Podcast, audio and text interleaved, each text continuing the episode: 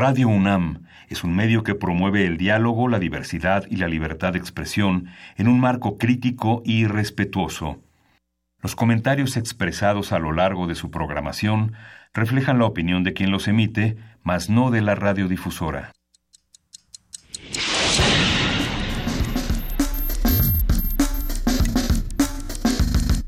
Primer movimiento. El mundo desde la universidad.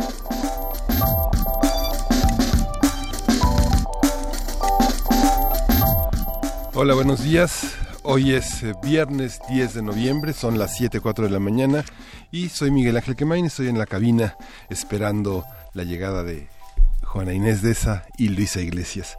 Hoy vamos a tener un, un, programa muy rico, muy interesante. Va a estar con nosotros la escritora, la poeta, la periodista Julia Santibáñez, quien es escritora y editora y conduce el programa de Radio Bazar de Letras que transmite la Secretaría de la Cultura de la Ciudad de México.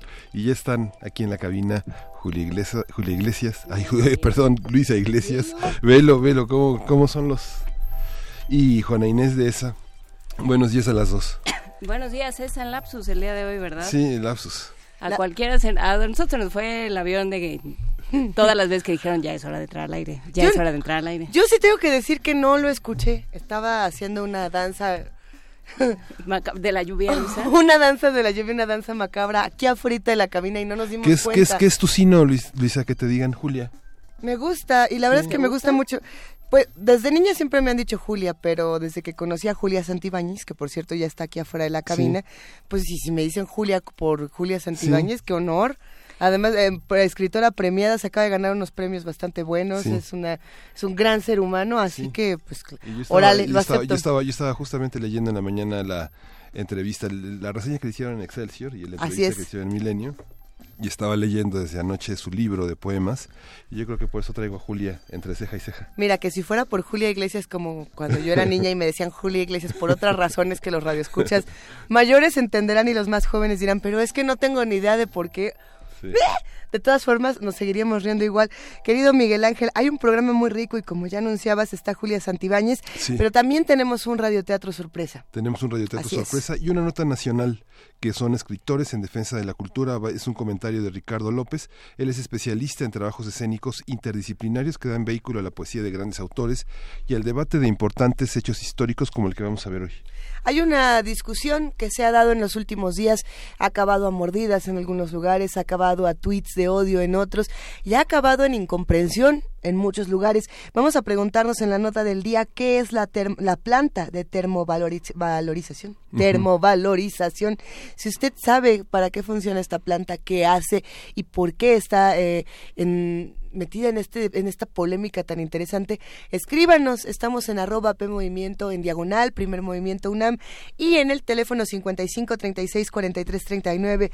Vamos a platicar con, con el maestro en ciencias Constantino Gutiérrez Palacios. Él es profesor de tiempo completo en el posgrado de Ingeniería Ambiental en la Facultad de Ingeniería de la UNAM. Esta conversación yo creo que es muy importante. Sí, y te toca la poesía necesaria hoy, que ayer me heredaste la tuya, pero yo creo que hoy te toca. Mira, a ver si Julia Santibáñez ahorita me deja una recomendación uh -huh. suya y la, y la leemos en poesía necesaria y ya además pero sí traigo un, un combo o sea traigo ¿Sí? una, una, buena una buena melodía ahorita vemos eh, tenemos una, una mesa también muy muy interesante, es la ópera hoy. Vamos a conversar con Horacio Elmada, él es profesor del Colegio de Teatro de la Facultad de Filosofía y Letras de la UNAM y director de teatro.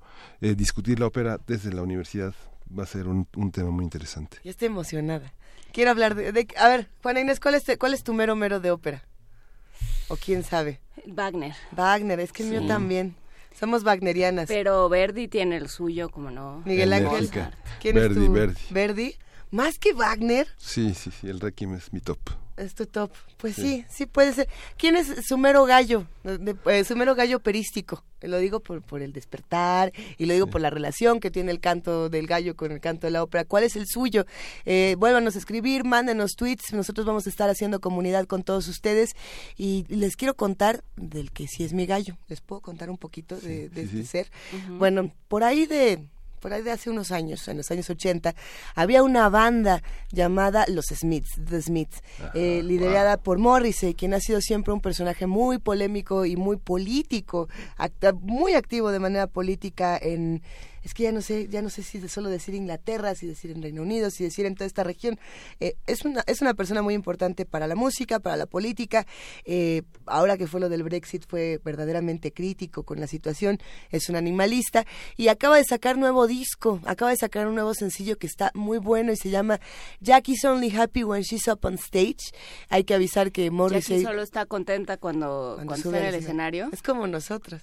No, yo estoy contenta, en mi casa muy feliz. Efectivamente, nos la pasamos muy bien a donde sea que vayamos. Eh, Morrissey no tanto. Morrissey el año pasado se enfermó mucho. Eh, se hablaba de que tenía cáncer, luego que no. Eh, iba a venir al Vive Latino, canceló y en este Vive Latino que se anunció en el metro justamente hace un par de días, dijo, pues ahora sí, vengo. Ahí les voy. A ver si sí, vamos a escuchar esta canción.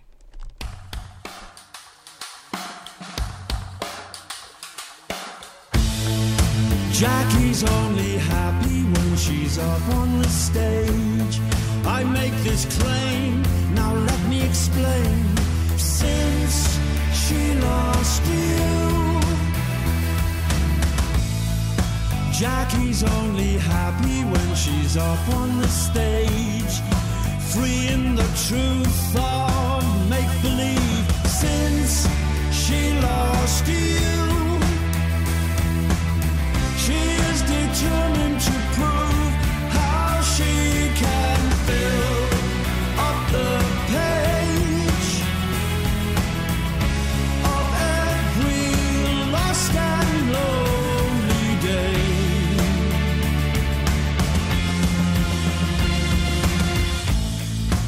Jackie's only happy when she's up on the stage. She'll make you believe what you would never believe since.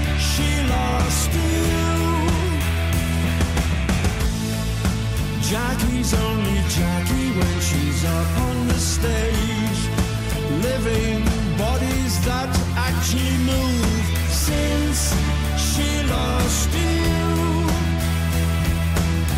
She is determined to prove how she can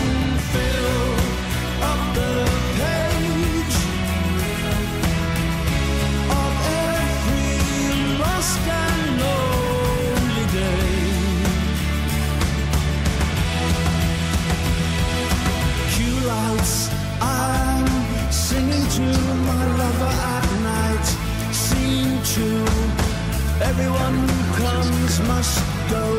Scene four, blacker than ever before. Scene six, this country is making me sick.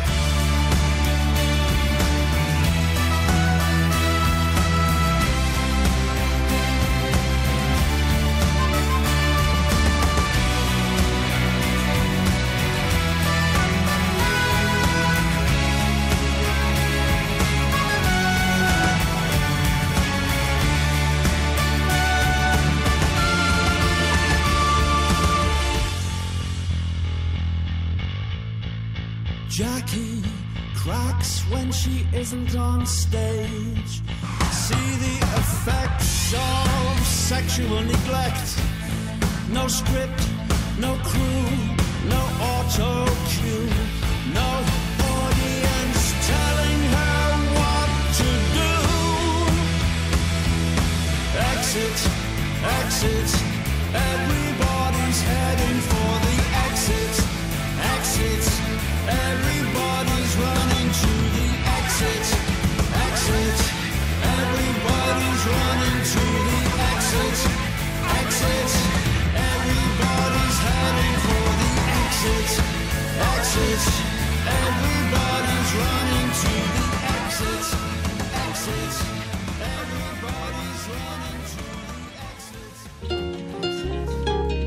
Primer movimiento.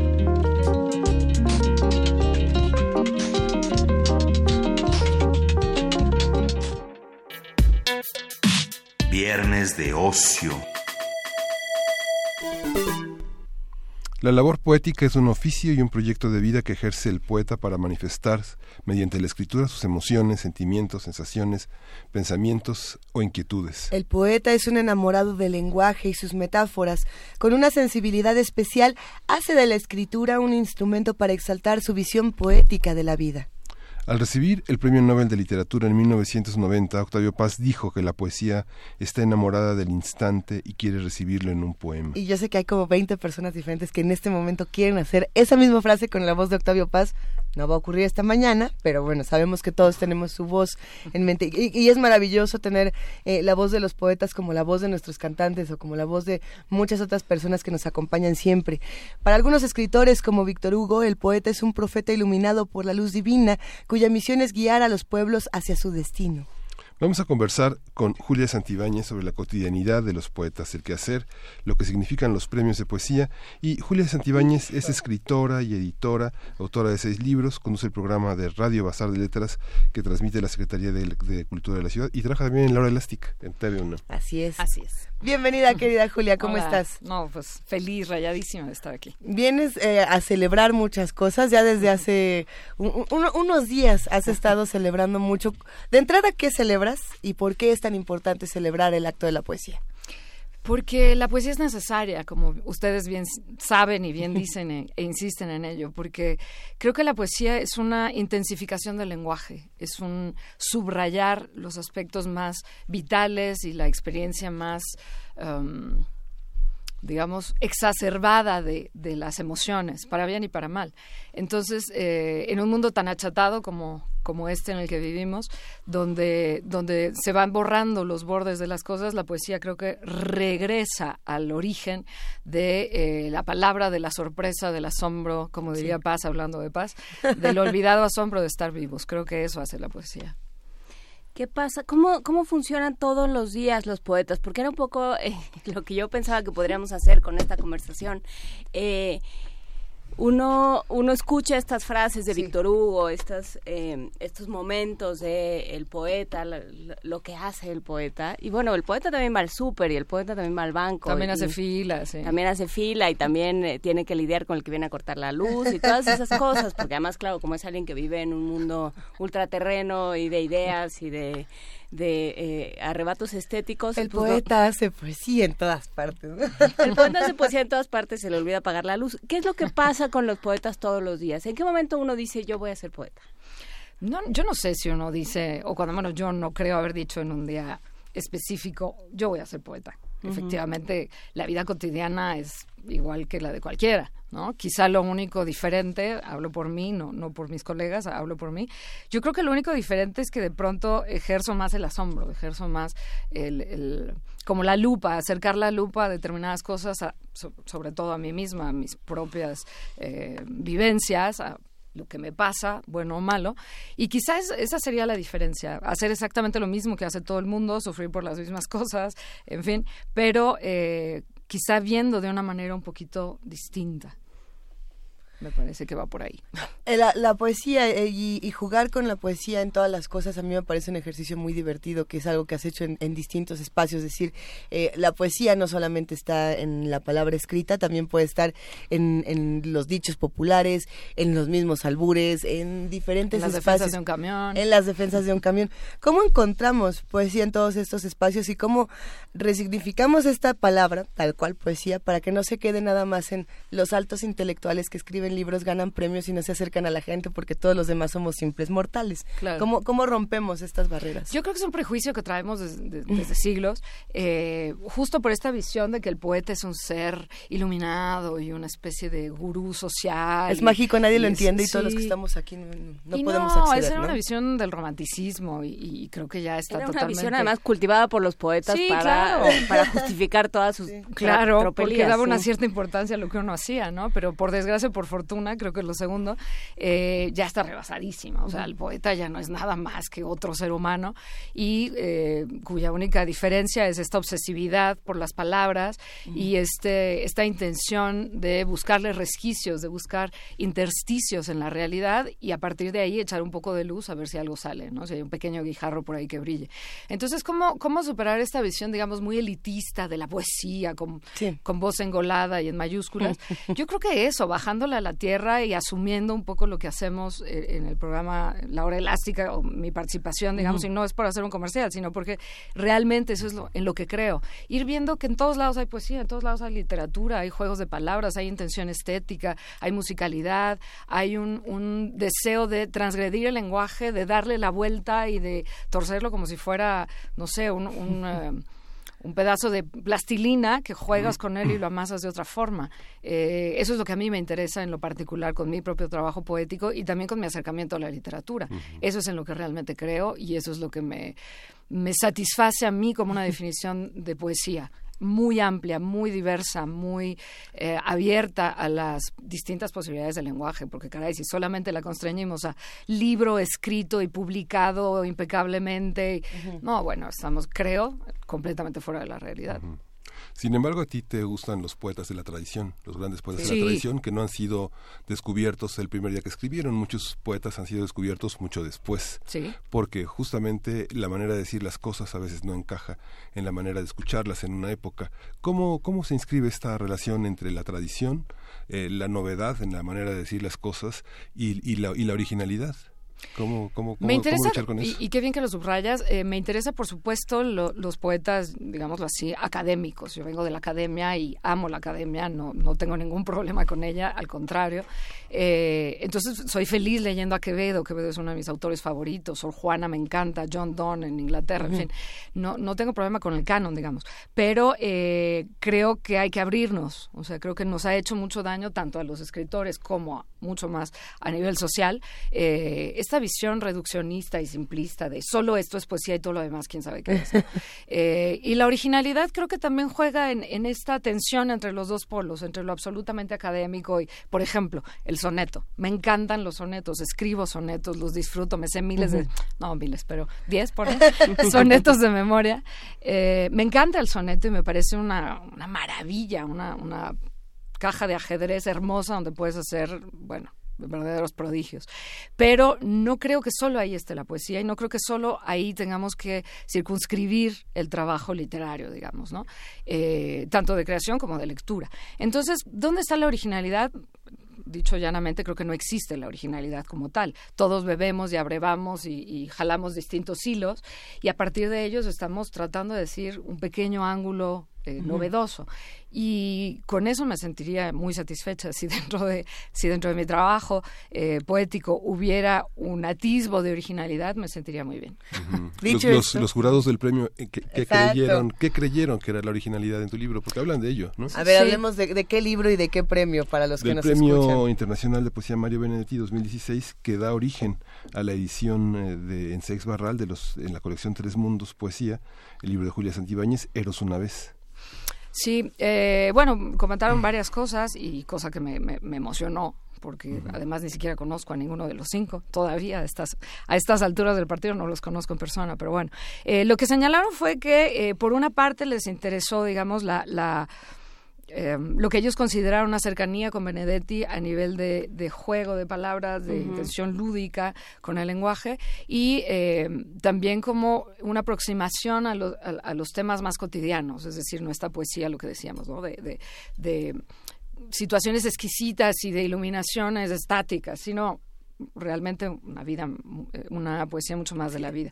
Pero por otro lado, eh, también señalaron que les interesó como eh, la transgresión que intento hacer hacia un tema muy manido, como el erotismo, el amor, el deseo, eh, y no solo, porque en Eros una vez no solamente hablo de deseo ni de erotismo, sino también hago una búsqueda un poquito más existencial, digamos, pero les interesó como esta parte, este ángulo de tratar de, de explorar, de buscar, de moverme en territorios muy sobados y em, aportar alguna novedad en ellos a partir de em, de las palabras, a partir de imágenes, de, por supuesto, ecos de poetas que he leído y que no puedo evitar, tampoco intento evitar que estén por ahí. Entonces creo que, creo que eso fue un poco, por un lado, la cercanía con Mario Benedetti, que es el nombre del premio que gané, y por otro lado, también una voz mía personal, porque no es que, no es que en todos los puntos me parezca a Benedetti, en algunos de ellos difiero completamente de su, de su poesía y de su postura, digamos, pero eh, eso también creo que le dieron un cierto valor. Es decir, no soy una copia de ninguna forma de Benedetti. Entonces, la cercanía, pero también la distancia, creo que fue parte del, de la decisión, digamos. Bueno, aprovechando y abusando un poco de la confianza que ya está, ya que estás por acá, ¿habrá posibilidad de que nos compartas en, tu voz algunos de los textos? Por supuesto. Los poemas de Eros una vez. Claro que sí.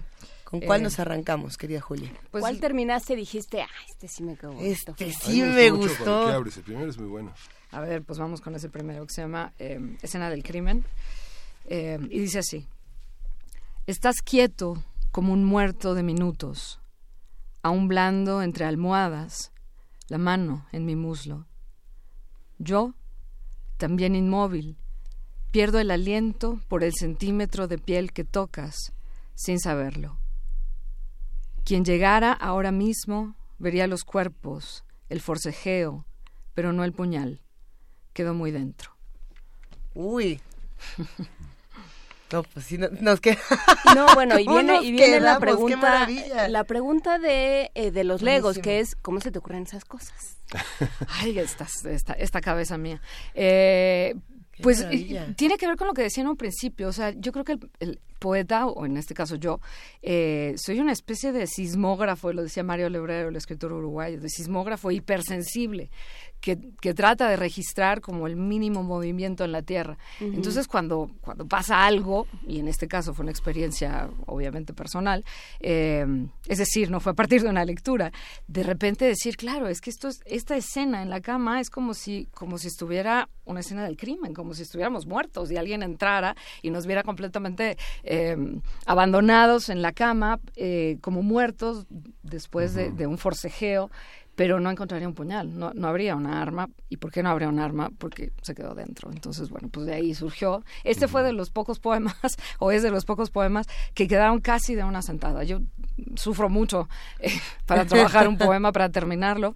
Eh, me cuesta mucho como el trabajo, voy, regreso, dudo, lo dejo un rato, luego, no, esto no funciona, en fin, no, no, no me salen de una sentada, pero ni de lejos. Y este sí fue de los primeros que más o menos quedó que creo que eso es una, una discusión también o una reflexión interesante, porque también dentro de esta misma tradición y esta misma visión eh, muy decimonónica, muy romántica, el poeta es alguien que eh, vive eh, extasiado paseando por los campos y viendo las flores y este y yendo de sin tocar el piso. sin tocar el piso yendo de tugurio en tugurio con sus amigos y discutiendo cosas importantes. Y luego durante cinco minutos se sienta pergeña algo maravilloso. En cinco minutos, literal, en cinco minutos. Lo lanza al, mundo. O sea, simplemente es algo como como una función casi fisiológica, ¿no? O sea, se tiene que deshacer de ello y sigue su camino. Escupe un poema, ¿no? Escupe un poema y sigue su camino.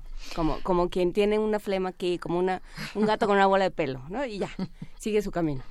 Y no es así, es chamba, es transpiración, como decía Borges, más allá de la inspiración hay transpiración también. ¿Cómo es? Mucha, en mi caso sí. Eh, tengo tengo eh, esta idea de que eh, a otros les caen del cielo los poemas, y de hecho es un poema de mi libro previo, Ser Azar. a mí no me caen del cielo los poemas, los persigo a ras de suelo, se escabullen. Ese es el poema de cuatro líneas. Porque sí, yo los tengo que ir persiguiendo como si fueran cucarachas o ratas por ahí, por allá, y se van. Y, en fin, no, no me es fácil, no es un, para mí, eh, no es una cuestión automática ni que las musas me arrebataron y en cinco minutos quedó. Es muy raro, muy, muy raro que un poema me quede a la primera prácticamente yo creo que sería el 10% de todo mi trabajo, quedó más o menos a la primera. Pero ¿cómo sabes cuándo detenerte? Y lo pregunto porque cuando eh, uno está por publicar un libro, el estrés de decir, no, ya, espérame editor, no, no lo publiques porque la verdad es que esta coma que tenía aquí la quiero poner en la palabra que sigue y, y, hay un momento en el que los poemas a lo mejor dejan de ser poemas y realmente pueden peligrar en volverse talacha. Y lo digo en el mejor de los sentidos y en el peor. José Emilio Pacheco, ¿cuántas veces revisó cuántos poemas? Claro. Y, Pacheco decía que los libros no se terminan, los tienes que entregar a la imprenta. Exactamente. Porque, sigues con la obsesión de trabajarlo. ¿Tienes algún poema, eh, si, si es que lo tienes en Eros una vez o en algún otro libro o en algún otro espacio que digas, a ver, este en particular, ah, cómo me costó y, y, y editar. Todavía lo leo y digo, Ajá, el, trabajo en el borrador, eh, a nosotros nos ha gustado mucho aquí en, en Primer Movimiento hablar de los borradores en libros de poesía. Y yo no sé por qué siempre acabamos hablando de los borradores de Elizabeth Bishop. Yo creo que porque a mí me gusta. Porque siempre acabas hablando me de los encantan, me encanta. Eh, poder ver el trabajo de un, de un primer poema, el, si no me equivoco, es justo The Art of Losing, el arte de perder, hasta que quedó. Que son como seis borradores diferentes. Eh, poder explorar eso. ¿Tú guardas tus borradores? ¿Qué pasa con eso? Sí, los guardo. La verdad es que no tanto para consultarlos, sino que en, el proceso, digamos, de creación de un poema, como paso por muchos estadios distintos, entonces voy, van quedando ahí. Yo escribo a mano, la poesía la escribo a mano, todo lo demás en computadora.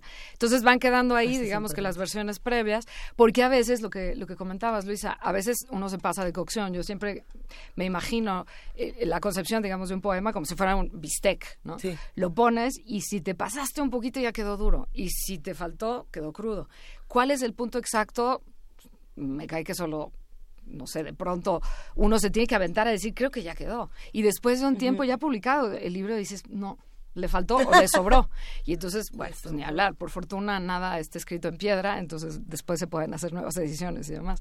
Pero sí, este, este proceso es interesante y a mí me encantan también los borradores. Yo soy muy, muy eh, lectora de Miguel Hernández, por ejemplo, y las ediciones eh, críticas de Miguel Hernández me encantan porque entonces voy viendo cómo pasó de una palabra, de un adjetivo, a, como el poema este de me, tiraste un limón y tan amargo, habla de una mano rápida y en la segunda versión ya es una mano Em, se me fue ahorita, es certera, creo. Eh, entonces, ¿cómo, ¿cómo va dándole matiz a las palabras y cómo va afinando exactamente? Lo que primero es, es una pues eso, escupir algo, y luego lo va puliendo y lo va amansando y, encontrando, digamos, los, eh, la forma que él realmente persigue, en el, caso de Miguel Hernández, pero con cualquier poeta funciona. Entonces, me interesa muchísimo ese proceso, cómo se va enriqueciendo el poema, o no. A veces los borradores lo que, lo que enseñan es que, ups, la anterior estaba re buena la primera. Sí. pero bueno, ese es el destino. ¿Se, va conquistando un universo poético en cada libro o, es, o, es, o cada libro es una instantánea distinta. ¿Cómo se conforma? ¿Cómo conformaste, por ejemplo, este libro para el concurso? Yo creo que em, yo creo que sí, cada libro un poco, no sé si tal cual un universo distinto, pero sí una narrativa particular, o cuando menos eso pretendo. Ya le toca al lector decir si lo logré o no, pero sí creo que cada libro es es una especie de unidad en sí misma. Pretendo que cada uno de los poemas se sostenga por sí mismo, pero también que haya un discurso que abra y cierre y en medio pase algo, ¿no? Como si fuera una especie de, de exacto, de una novela. Y tiene un planteamiento, un nudo y un desenlace. Entonces, em, en el, caso particular de Eros una vez, tenía el libro eh, ya prácticamente terminado de tiempo atrás y em, cuando finalmente me metí con él a decir, bueno, ya, ahora sí, lo quiero terminar porque siempre los dejo descansar un tiempo que tiene que ver con el borrador y con el tratar de, de leerlo con ojos nuevos y no ya ojos viciados. Eh, quité algunas cosas, metí algunos poemas, en fin, pero dije, creo que ahora sí está amarradito, está, está terminado, cuando menos hasta lo más que yo puedo hacer, ¿no? Porque uno, uno nunca, o cuando menos yo nunca digo, ah, bueno, qué joya. No, si no es, hasta ahí llegué. ahora sí me pulí. No, hasta ahí llegué, o sea, ya no puedo dar más, yo ya no puedo dar más. Y entonces, eh, bueno, pues fue una historia muy curiosa porque lo, lo mandé a una editorial aquí en México, pasó tiempo y finalmente me dijeron que no había presupuesto para ese año. Qué raro, ¿cómo? No, hombre, es un caso extraordinario, sí, es un caso extraordinario. Y entonces lo metí en el cajón, estaba yo enojada, lo metí en el cajón y dije, ah, este libro no sirve para nada. Se me olvidó, Pasaron unos meses, vi la convocatoria del Benedetti y entonces dije, ah, pues yo tengo, yo tengo ahí un libro. Lo saqué y cumplía con las, con los requerimientos, digamos, del premio. Era inédito, extensión, en fin. Y dije, bueno, lo pulí otro poco, ya había pasado algunos meses, le di una pulida final y lo mandé. Y bueno, pues con la sorpresa de que ganó. Pues qué bueno. No, y, no es sorpresa, digamos. Eh, o sea, el trabajo poético eh, se va labrando y tú llevas mucho tiempo desde muchos frentes también, ¿no? Eh, y creo que esto tiene que ver también con la posibilidad de tener muchos lenguajes. Por supuesto, uno viene de la academia, y por supuesto que leyó a sus clásicos y tomó atención, tomó apuntes en sus clases y, leyó a los críticos también que tienen su otra forma de usar las palabras. Cita eh, Soriana, Soriana en todas las comidas familiares, hace todos estos rituales. Sí, da tres vueltas a la mesa, da tres vueltas a la mesa recitando a Ciorán y todo lo que debe ser. Discute la traducción de, es la mejor traducción de tal o cual. Y luego, eh, ¿qué pasa cuando sales a la calle? Porque ayer me encontraba con un concepto que es la estidad, lo, aquello que hace único, la esencia, lo que hace único a un objeto. Y esto lo mencionaban en términos literarios como la posibilidad de ver algo y de transmitirlo a través de la escritura y que sea solo eso. ¿Cómo eliges tus palabras? Ahorita que hablabas de Miguel Hernández, elegir eh, rápida en lugar de certera, por, eh, por poner ese ejemplo. ¿Qué, ¿Cómo dices tú esta palabra? Es, un proceso totalmente intuitivo que ojalá fuera un poco más científico. Lo agradecería mucho. Dos más dos es cuatro. Eh, en poesía no, vas, vas a ciegas y vas un poco a tientas, ¿no? Eh, es cierto que, que, con el trabajo de alguna forma vas desarrollando un cierto colmillo, una cierta, em, digamos, visión más, más precisa de origen. De origen dices este adjetivo no va. Entonces ya ni siquiera lo escribes en la primera versión, porque, porque es un adjetivo de lugar común, porque, es un adjetivo vago, porque, en fin. Eh, pero luego, ¿cómo, ¿cómo va ocurriendo el proceso creativo? Sí, es ir, ir tratando, yo siempre concibo el texto como un tejido, de hecho, texto viene de textere, que tiene que ver con textil, con tejido. Entonces, sí, al principio es, es un tejido muy, muy abierto, muy, muy suelto. Eh, y la idea o lo que yo intento es, conforme voy trabajando, irlo apretando, ir, ir jalando los hilos, quitando los que no es, los que no deben ir, el que, el que está cucho, el color que no va, para que quede un, entramado, digamos que apretadito. Y que el poema en sí mismo sea breve o no tan breve, porque mucho, mucho de mi poesía es bastante breve, casi epigramática, eh, pero pretendo eso, que, que no haya resquicios por donde se mete el aire, por donde, es decir, que no quede flojo, que no haya una palabra que no venga al caso, sea por sonoridad o sea por sentido, que, que sea demasiado común y vulgar. Eh, eso, eso no me interesa, eso procuro evitarlo. ¿Podemos eh, echarnos otro poema? Sí, ¿Se Puede, ¿Alguna petición? A ver, el que, el que tú digas, el que tú digas, porque por aquí ya nos están este haciendo muchas preguntas los radioescuchas y están ah, emocionados, ahorita te vamos a ir contando. Bueno, a ver, este se llama somelear, como de sommelier. Destiladísimo, catamos este beso con veinte años de añejamiento, tinto de beso reposado de antojo, en su punto de oscuro, doscientos cuarenta meses de saboreo por este beso, reserva de la casa cuando, cuando pasan un chorro de años que tenías que haber dado un beso, cuando por fin ocurre, bueno, dije, esto es como, esto es como un vino muy bien añejado, ¿no? Acabo de ver la cara por lo menos de tres personas que hicieron como pero ya, no, no, lo, vamos, no lo vamos a contar. Eh, nos, nos estaba preguntando, y si no me equivoco, es Marta Mayra Elizondo. Le mandamos un abrazo. Tus recomendaciones de poesía, ¿qué nos recomiendas leer y sobre todo en voz alta? Uf, sobre todo eso, qué bien que lo, qué bien que lo señala, porque la poesía creo que hay que leerla en voz alta, tiene una parte muy importante de textura, la palabra poética. si no funciona en voz alta, probablemente tampoco en voz baja. Seguramente no funciona en voz baja.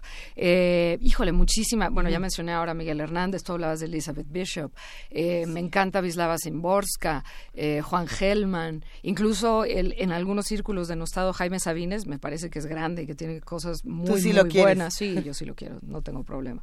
Em, pero bueno, ya a lo mejor yéndome a, territorios un poco menos conocidos, digamos, yo soy muy devota de Idea Vilariño, la escritora uruguaya, que no es muy conocida por acá, pero es de veras soberbia. Eh, tiene una concreción y una, y una pureza en el uso del lenguaje que me encanta.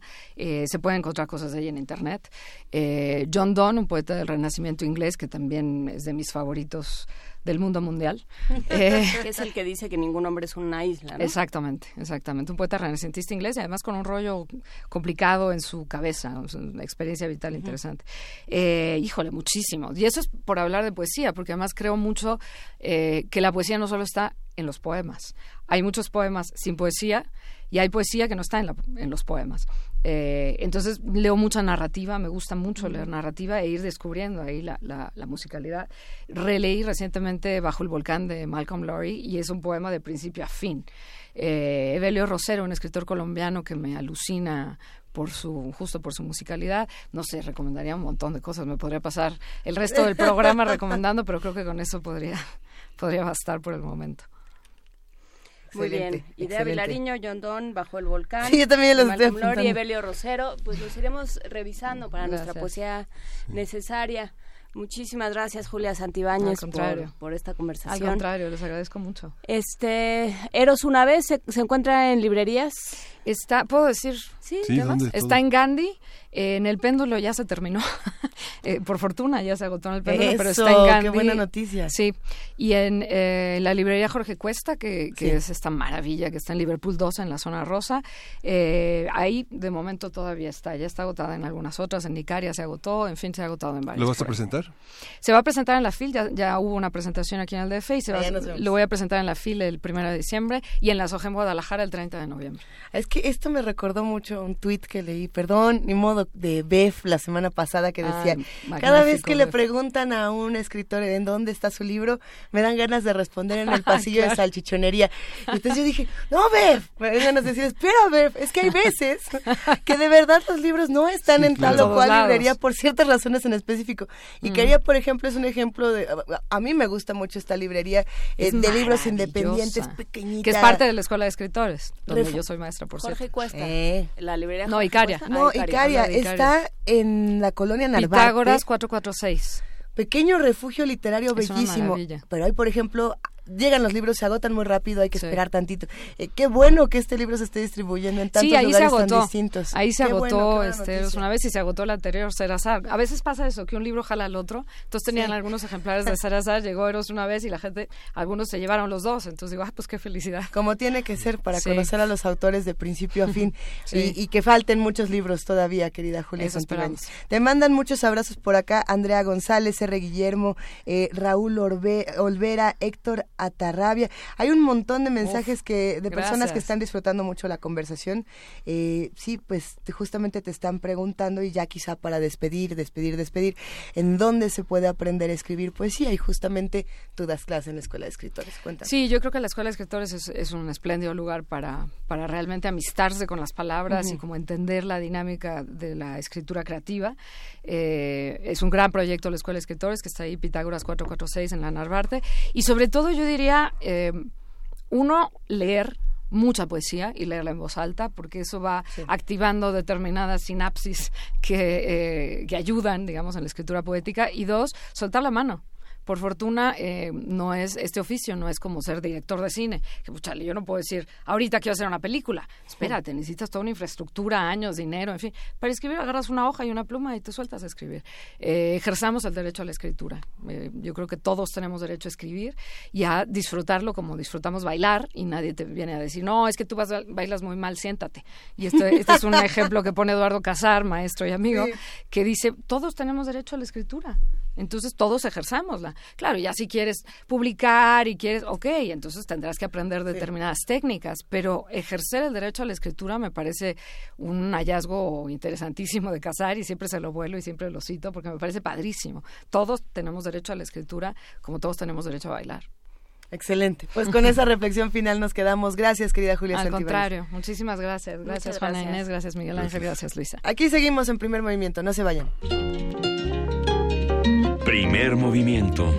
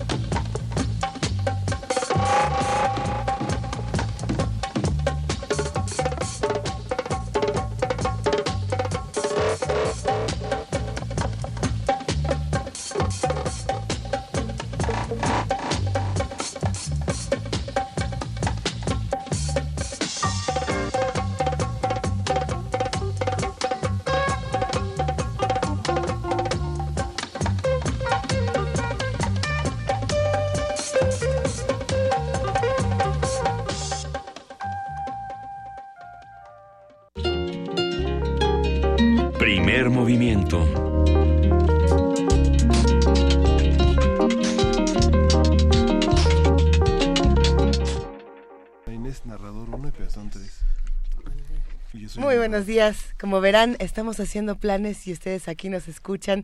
Eh, ¿Qué tanto nos cacharon, Frida Saldívar? ¿Nos cacharon todo? No nos cacharon nada, aquí seguimos. Es que estamos planeando una sorpresa para los que están haciendo comunidad con nosotros, que les vamos a presentar a continuación, pero estamos muy contentos de, contarles, Miguel Ángel, que lo que acabamos de escuchar es una, una petición de Silvestre Argüelles. Sí, y es de Mad Professor, eh, Kunta El Mad Professor, qué Dove bueno es. 91. Justamente Matt Professor es de estos eh, primeros artistas sonoros que dijo, ahí les va, les voy a les voy a enseñar un género diferente que fue el dove, ¿no? En su momento. Ya Toño Quijano que está aquí sentado dice, "Sí, el dove, pero no les podemos decir qué hace Toño Quijano aquí, no les podemos decir Es qué está haciendo Uriel aquí." que nunca ha sucedido los viernes a estas horas. Nunca. ¿Qué será? ¿Qué será Miguel Verde? Mejor vamos a ver y ahorita les contamos un poquito más. Los invitamos a que se queden con nosotros en el 860 de AM, en el 96.1 de FM y en www.radiounam.unam.mx. Hay que decirlo, a, a partir de las 8 de la mañana entramos también en TV UNAM, en el canal 120, en el canal 20 de TV Abierta y, pues estamos emocionados porque hemos descubierto que sí estamos llegando a lugares distintos a través de TV UNAM, estamos llegando a lugares distintos a través de Radio UNAM y qué mejor que podamos unir a todos estos públicos, hacer todos juntos comunidad y seguir discutiendo. Eh, esta cabina, si en este momento, por ejemplo, hubiera tele, hubiera televisión, eh, se darían cuenta de las locuras que estamos haciendo con nuestro ingeniero en cabina, Arturo González, que además está botado de la risa. Ya, ya no vi yo por qué, pero ahorita, ahorita les vamos a contar mucho más. Vamos a tener también por acá un programa interesante con más música, la curaduría musical. Hoy la hacen ustedes, las sugerencias musicales, las recomendaciones. Ya pusimos a Morris y a Matt Professor y tenemos por aquí música de todo el mundo, así que estén pendientes. ¿Qué pasó, mi querida Frida? ¿Les podemos ya mandar la sorpresa? Sí, échemela. Primer movimiento. Hacemos comunidad.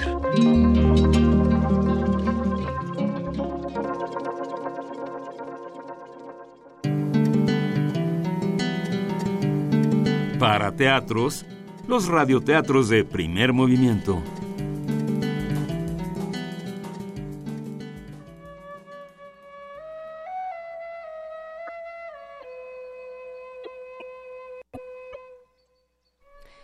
El flautista y los automóviles, de Gianni Rodari, de sus cuentos para jugar, publicado por Libros del Rincón.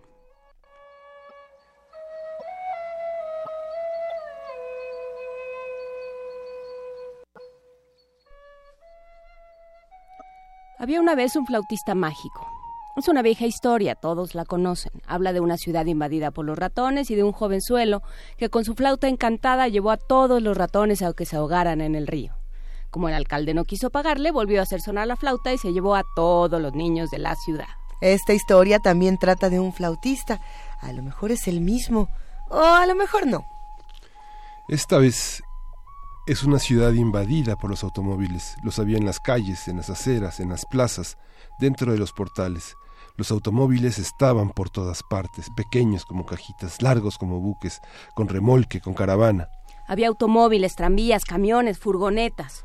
Había tantos que les costaba trabajo moverse, se golpeaban, estropeándose el guardabarros, rompiéndose el parachoques, arrancándose los motores. Y llegaron a ser tantos que no les quedaba sitio para moverse y se quedaron quietos. Así que la gente tenía que ir andando.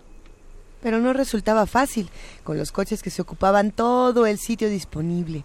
Había que rodearlos, pasarlos por encima, pasarlos por debajo, y desde por la mañana hasta por la noche se oía.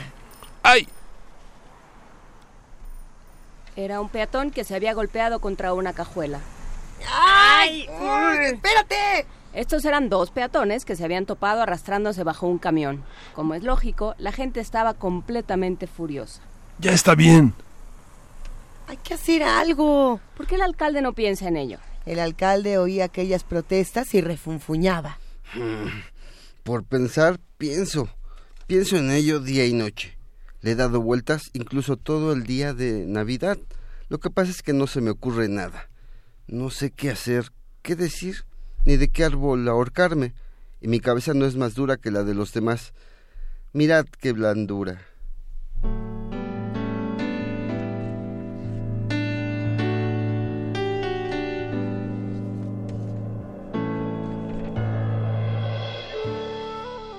Un día se presentó en la alcaldía, en la alcaldía un extraño joven. Llevaba una chaqueta de piel de cordero, abarcas en los pieles, en los pies, una gorra cónica con una enorme cinta. Bueno, que parecía un gaitero, pero un gaitero sin gaita. Cuando pidió ser recibido por el alcalde, la guardia le contestó secamente. ¡Ey! Déjale tranquilo. No tiene ganas de escuchar serenatas. Pero no tengo la gaita. Aún peor, si ni siquiera tienes una gaita, ¿por qué te va a recibir el alcalde? Dígale que sé cómo liberar a la ciudad de los automóviles. ¿Cómo, cómo? Oye, lárgate, que aquí no se tragan ciertas bromas. Anúnciame al alcalde. Le aseguro que no se arrepentirá. Insistió tanto que el guardia tuvo que acompañarle ante el alcalde. Buenos días, señor alcalde. Sí, resulta fácil decir buenos días. Para mí solamente será un buen día aquel en el que... ¿La ciudad quede libre de los automóviles? Yo sé la manera. ¿Tú? ¿Y quién te ha enseñado? ¿Una cabra? No importa quién me lo ha enseñado. No pierde nada por dejarme que lo intente. Y si promete una cosa antes de mañana, ya no tendrá más que quebraderos de cabeza. Vamos a ver, ¿qué es lo que tengo que prometerte? Que a partir de mañana los niños podrán jugar siempre en la Plaza Mayor y que dispondrán de carruseles, columpios, toboganes, pelotas y cometas. ¿En la Plaza Mayor? En la Plaza Mayor. ¿Y no quieres nada más? Nada más. Entonces, chócala, prometido. Inmediatamente, señor alcalde. ¿Cuándo empiezas? O sea, Inmediatamente, señor alcalde. Venga, no pierdas un minuto.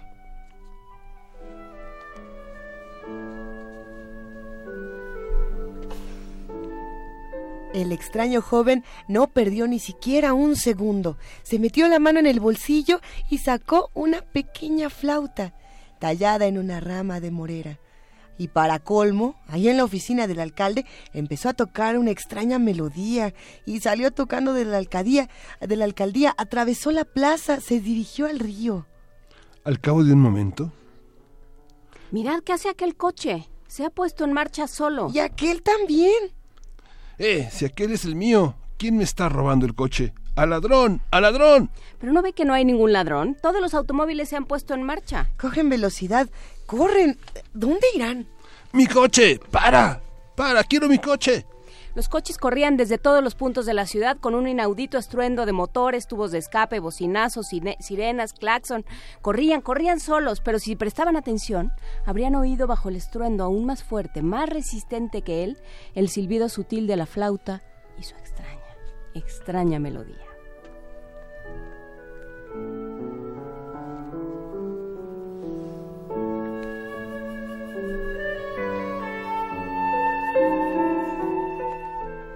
Los automóviles corrían hacia el río. El flautista, sin dejar nunca de tocar, les esperaba en el puente. Cuando llegó el primer coche, que por casualidad era precisamente el del alcalde, cambió un poco la melodía, añadiendo una nota más alta, como si se tratara de una señal. El puente se derrumbó y el automóvil se zambulló en el río y la corriente lo llevó lejos y cayó el segundo y también el tercero y todos los automóviles uno tras otro de dos en dos arracimados se hundían con un último rugido del motor, un estertor de la bocina y la corriente los arrastraba. Los niños, triunfantes, descendían con sus pelotas por las calles de las que habían desaparecido los automóviles. Las niñas con las muñecas en sus cochecitos desenterraban triciclos y bicicletas. Las amas de cría paseaban sonriendo. Pero la gente se echaba las manos a la cabeza, telefoneaba a los bomberos, protestaba a los guardias urbanos. ¿Y van a dejar hacer a este loco? Deténganlo, caramba, hagan callar a ese maldito flautista. Sumérjanle en el río con su flauta. También el alcalde se ha vuelto loco. Hacer destruir todos nuestros hermosos coches. Y de- con lo que cuestan. Y con lo cara que está la mantequilla. ¡Abajo el alcalde! ¡Dimisión! Abajo el flautista. Yo quiero que me devuelvan mi coche. Los más audaces se echaron encima del flautista, pero se detuvieron antes de poder tocarle. En el aire, invisible, había una especie de muro que le protegía, y los audaces golpeaban en vano contra aquel muro con manos y pies. El flautista esperó a que el último coche se hubiera sumergido en el río, Luego se zambulló también él. Alcanzó la otra orilla a nado, hizo una inclinación, se dio la vuelta y desapareció en el bosque.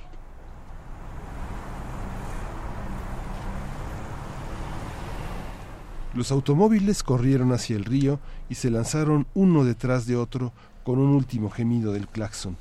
El último en zambullirse fue el coche del alcalde. Para entonces, la Plaza Mayor ya estaba repleta de niños jugando y sus gritos festivos ocultaban los lamentos de los ciudadanos que habían visto cómo sus coches desaparecían a lo lejos, arrastrados por la corriente. Por fin el flautista dejó de tocar, alzó los ojos y únicamente entonces vio a la amenazadora muchedumbre que marchaba hacia él y al señor alcalde que caminaba al frente de la muchedumbre. ¿Está contento, señor alcalde? Te voy a hacer saber lo que es estar contento. ¿Te parece bien lo que has hecho? ¿No sabes el trabajo y el dinero que cuesta un automóvil? Bonita forma de liberar la ciudad. Pero yo, pero usted. ¿Qué, qué tienes tú que decir ahora? Si no tienes si no quieres pasar el resto de tu vida en la cárcel, agarras la flauta y haces salir a los automóviles del río. Y ten en cuenta que los quiero todos, desde el primero hasta el último. ¡Bravo! ¡Bien! ¡Viva el señor alcalde! ¡Eso, mi alcalde! El flautista obedeció. Obedeciendo al sonido de su instrumento mágico, los automóviles volvieron a la orilla. Corrieron por las calles y las plazas para ocupar su lugar, ese lugar en el que se encontraban echando a los niños, a las pelotas, a los triciclos, a las amas de cría. Todo volvió a estar como antes. El flautista se alejó lentamente, lleno de tristeza, y nunca más se volvió a saber de él. ¿O no?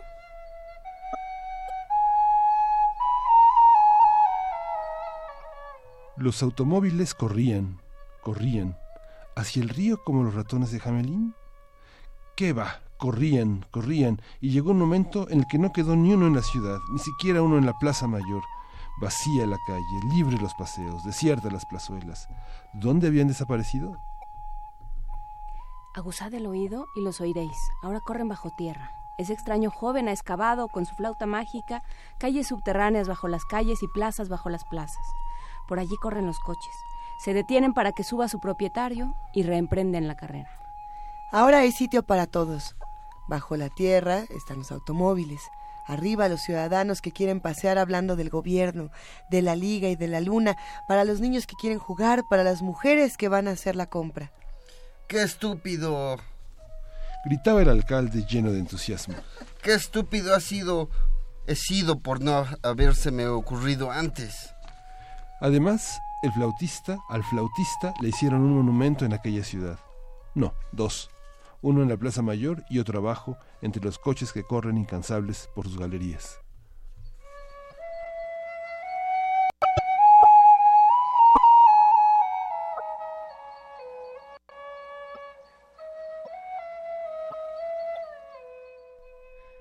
El flautista y los automóviles de Gianni Rodari, de sus cuentos para jugar, publicado por Libros del Rincón.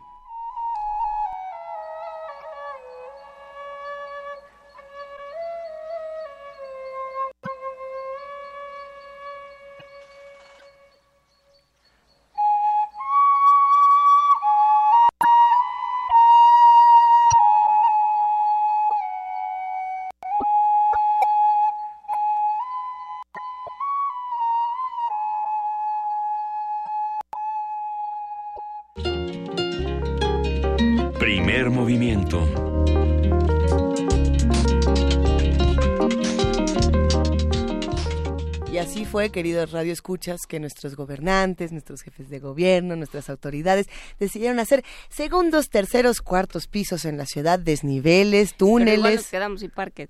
Nos quedamos sin parques. No, lo que hay que decir de este, eh, de estos cuentos de Gianni Rodari es que en buena medida son ejercicios radiofónicos. Sí.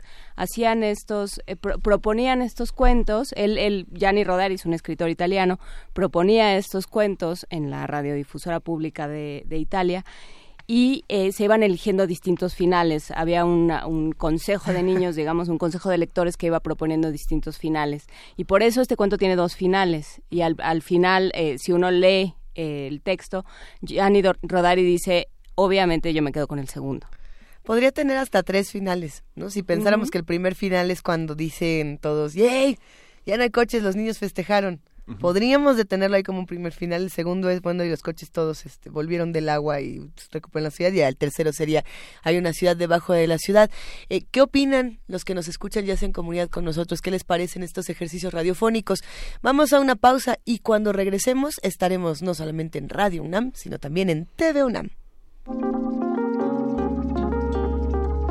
Primer movimiento. Hacemos comunidad.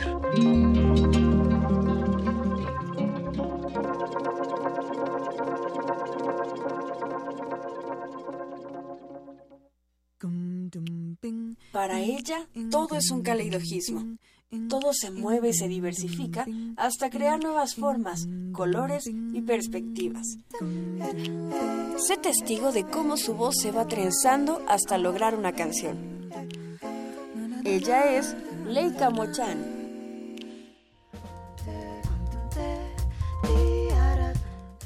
Viernes 10 de noviembre a las 21 horas, en la sala Julián Carrillo de Radio UNAM. Entrada libre. Sé parte de Intersecciones, el punto de encuentro entre varias coordenadas musicales. Radio UNAM, experiencia sonora.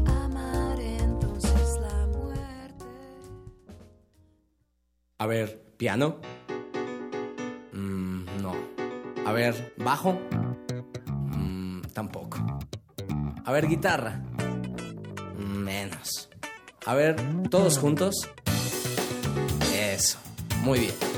Así es. Cuando participamos juntos, las ideas suenan mejor y cobran vida. Sin participación, nada funciona. Instituto Electoral Ciudad de México.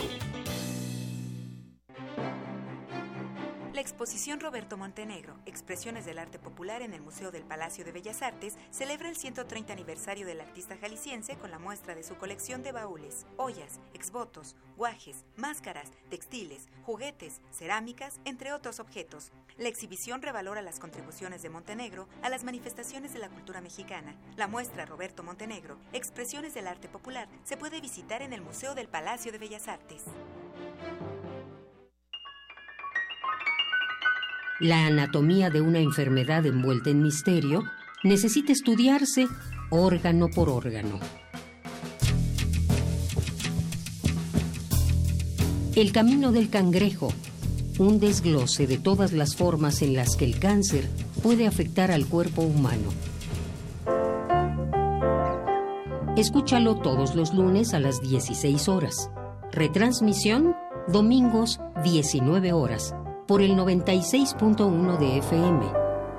Radio UNAM, Experiencia Sonora.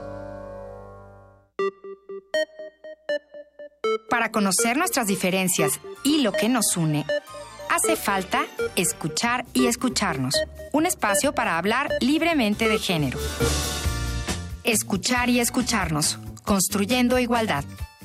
Un programa de Radio UNAM y el Centro de Investigaciones y Estudios de Género todos los miércoles a las 10 de la mañana por el 96.1 de FM y a las 19 horas por el 860 de amplitud modulada.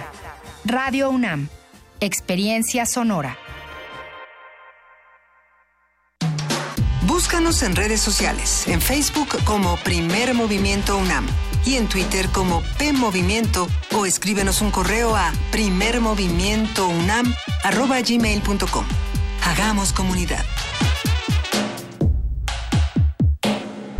Y no, nadie aventó nada, nada abajo de la mesa, nadie echó a correr, nadie aventó un micrófono, este no era el mío, no cambiamos el resuello, Luis Iglesias, ¿cómo estás? Buen día. Dámonos buenos días a todos los que nos están observando, los que nos espían a través de TV UNAM en el canal 120 y en el 20 de TV Abierta, y también, por supuesto, a todos los que ya estaban con nosotros a través de Radio UNAM. Quería jefa de información, ahora sí. Ah, Luis Iglesias. Buenos días. ¿Cómo va todo? ¿Cómo va todo, querido Miguel Ángel Quemain? Pues muy bien. Ya, ya cruzamos la primera hora de primer movimiento en Radio UNAM y ahora saludamos a nuestros eh, televidentes de TV UNAM y continuamos con los de Radio UNAM como todos los días. Hay mucho que discutir esta mañana y si bien es viernes, se siente rico, tranquilito, todo está muy bien, eh, pues sí seguimos teniendo noticias que, que tenemos que pues que tenemos que estar compartiendo y que tenemos que defender, por supuesto, como hay algunas, eh, por ahí ya, ya lo iremos comentando más adelante. Eh, los invitamos a que hagan comunidad con nosotros y a que se sumen con sus comentarios y sobre todo con sus sugerencias musicales, con sus recomendaciones, porque hoy recuerden que la música en el programa la ponen ustedes. Que arrancamos esta, esta segunda hora con música, querida Frida. Frida Saldívar, nuestra productora, nos dice que en un momento más podemos escuchar la siguiente recomendación, la tercera recomendación, querido Miguel Ángel Quemain. Vamos a escucharla, ¿qué te parece? Vamos a escuchar a Yves Montand, Bajo el cielo de París. Qué bonito.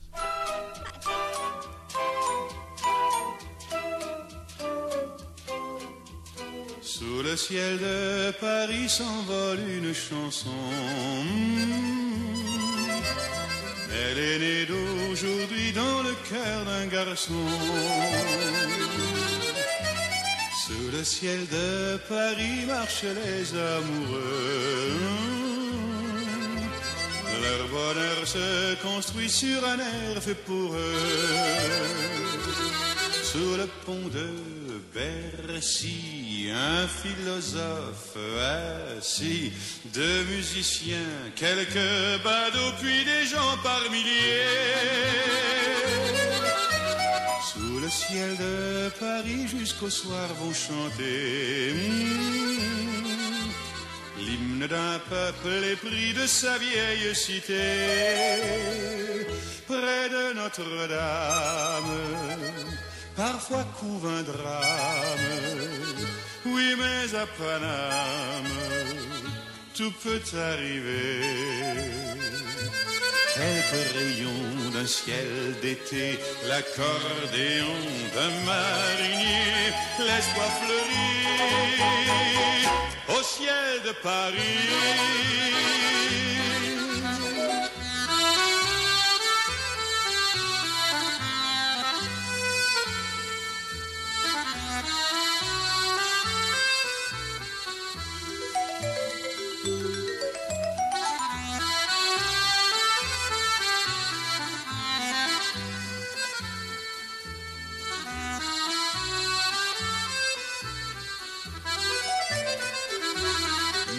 Ciel de Paris a son secret pour lui.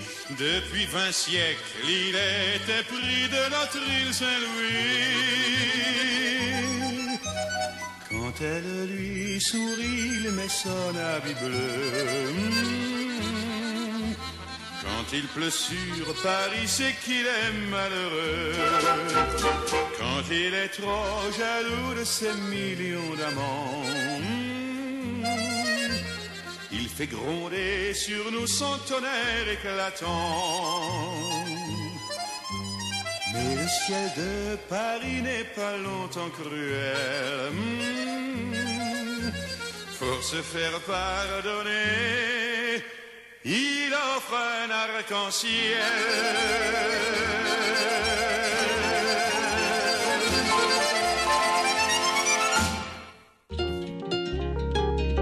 Primer movimiento.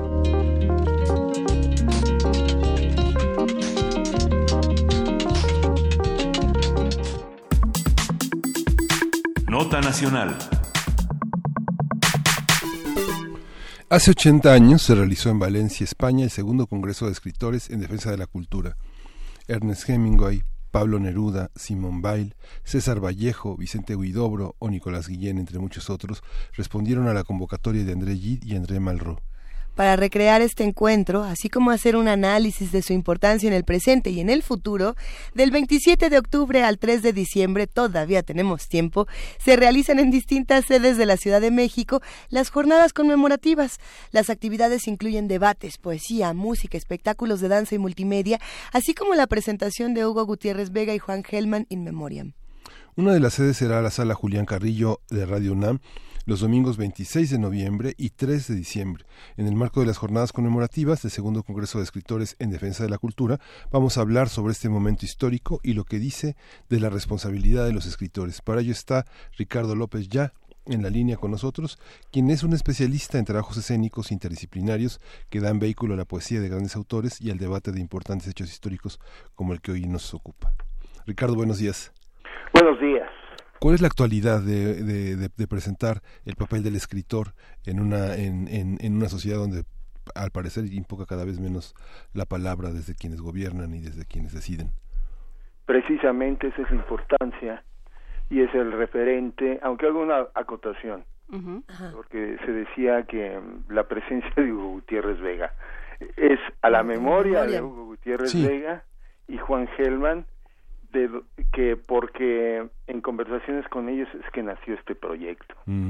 Precisamente en la necesidad de, de dar respuesta a esa pues a esa omisión que que ante la sociedad civil y sus necesidades tienen tienen los gobernantes de todo el mundo.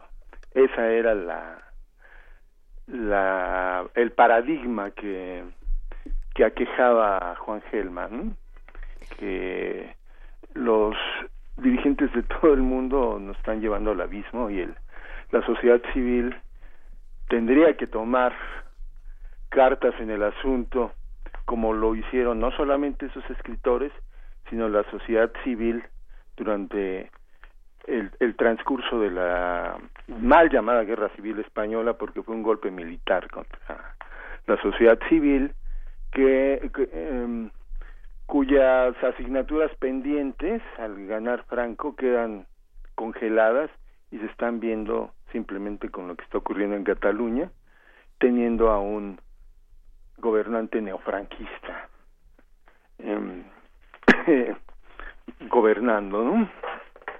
Es eh, la el compromiso, hacer el recuerdo, esa referencia del compromiso del escritor que da su nombre en apoyo a una causa muy importante, ¿no? Defender a la República, defender a la cultura, defender a la libertad, porque veían muy bien lo que se venía en un futuro inmediato, no en balde, pues estaba la presencia de, de Hitler con la Luftwaffe y el bombardeo a Guernica, ¿no?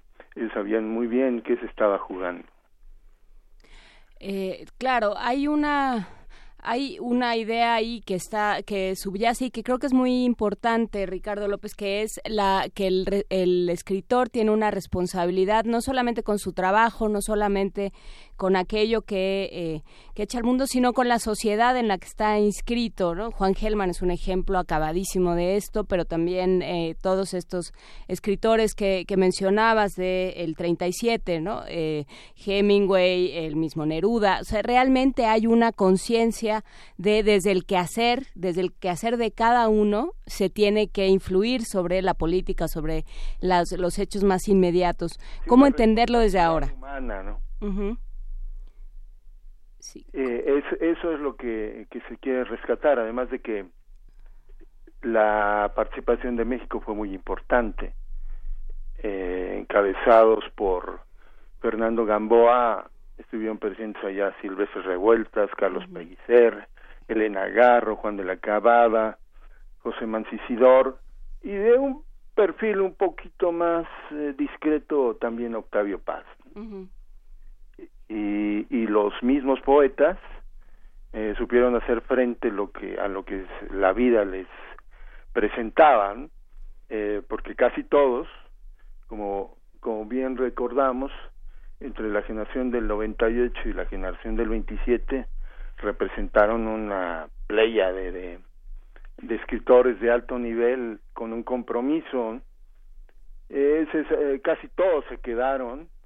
Eh, Rafael Alberti encabezó, por ejemplo, los eh, convoys que sacaron los tesoros del Museo del Prado hacia Suiza, porque ya las bombas de Franco estaban cayendo cerca del Museo del Prado, acompañado de su mujer María Teresa León. Eh, Miguel, Miguel Hernández diario iba al frente, y así Emilio Prados, Manuel Alto Laguirre, eh, León Felipe estaba en el exterior, en Panamá, y se regresó. Todos subieron a hacer frente a esa responsabilidad, con algunas excepciones como Pedro Salinas y Jorge Guillén. Eso es lo que se trata de rescatar, Eh, el mismo Juan Gelman decía, bueno, pues ahora están la gran mayoría que, que podrían dar voz a los demás, están cooptados por premios, por becas, eh, hay intereses de otra índole eh, y no existe como en aquel entonces una organización de escritores antifascistas, ¿no?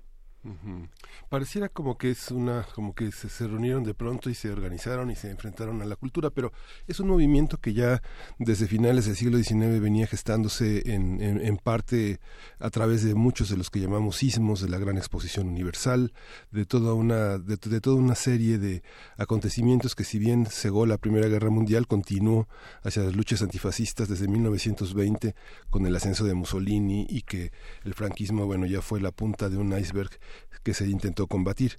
Juan Goitisolo decía que ese encuentro ya no era posible en el mundo de la Europa de hoy porque justamente Sarajevo había sido abandonado por los intelectuales, los artistas que estaban muy ocupados en las modas, en los circuitos eh, comerciales, en los circuitos gubernamentales, como tú dices, becados y, aislados, y que Europa eh, se avecinaba, se avecinaba un momento de muchas fronteras eh, en, tela de juicio y que era difícil repetir ese momento y que España hoy era una tertulia, ¿no? un lugar de tertulianos. ¿Cómo, cómo actualizar? Hoy, hoy hay ese contexto, tenemos ese contexto que permitiría enfrentar muchas de las cosas que vive Latinoamérica, eh, que vive Europa, eh, con, una, con un encuentro de este tipo. ¿A alguien le importaría? Pues eh, es lo que es lo que tratamos cuando tratamos de hacer de hacer resaltar ese momento em, a, a sus 80 años, ¿no? Eh, viendo que hay parte de, de los temas, porque este es el punto de partida que nos da pauta a discutir otros temas alternos alrededor de, de este hecho que muchos siguen determinando nuestra vida. Eh, estamos viendo que el peligro, de, el riesgo de conflagración nuclear no es un chiste ni es ciencia ficción.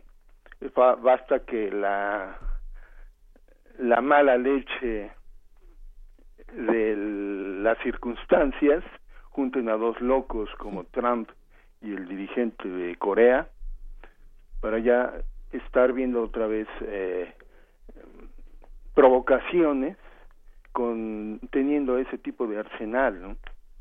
eh, los tratados de Bretton Woods que crearon el FMI y el Banco Mundial ahí están.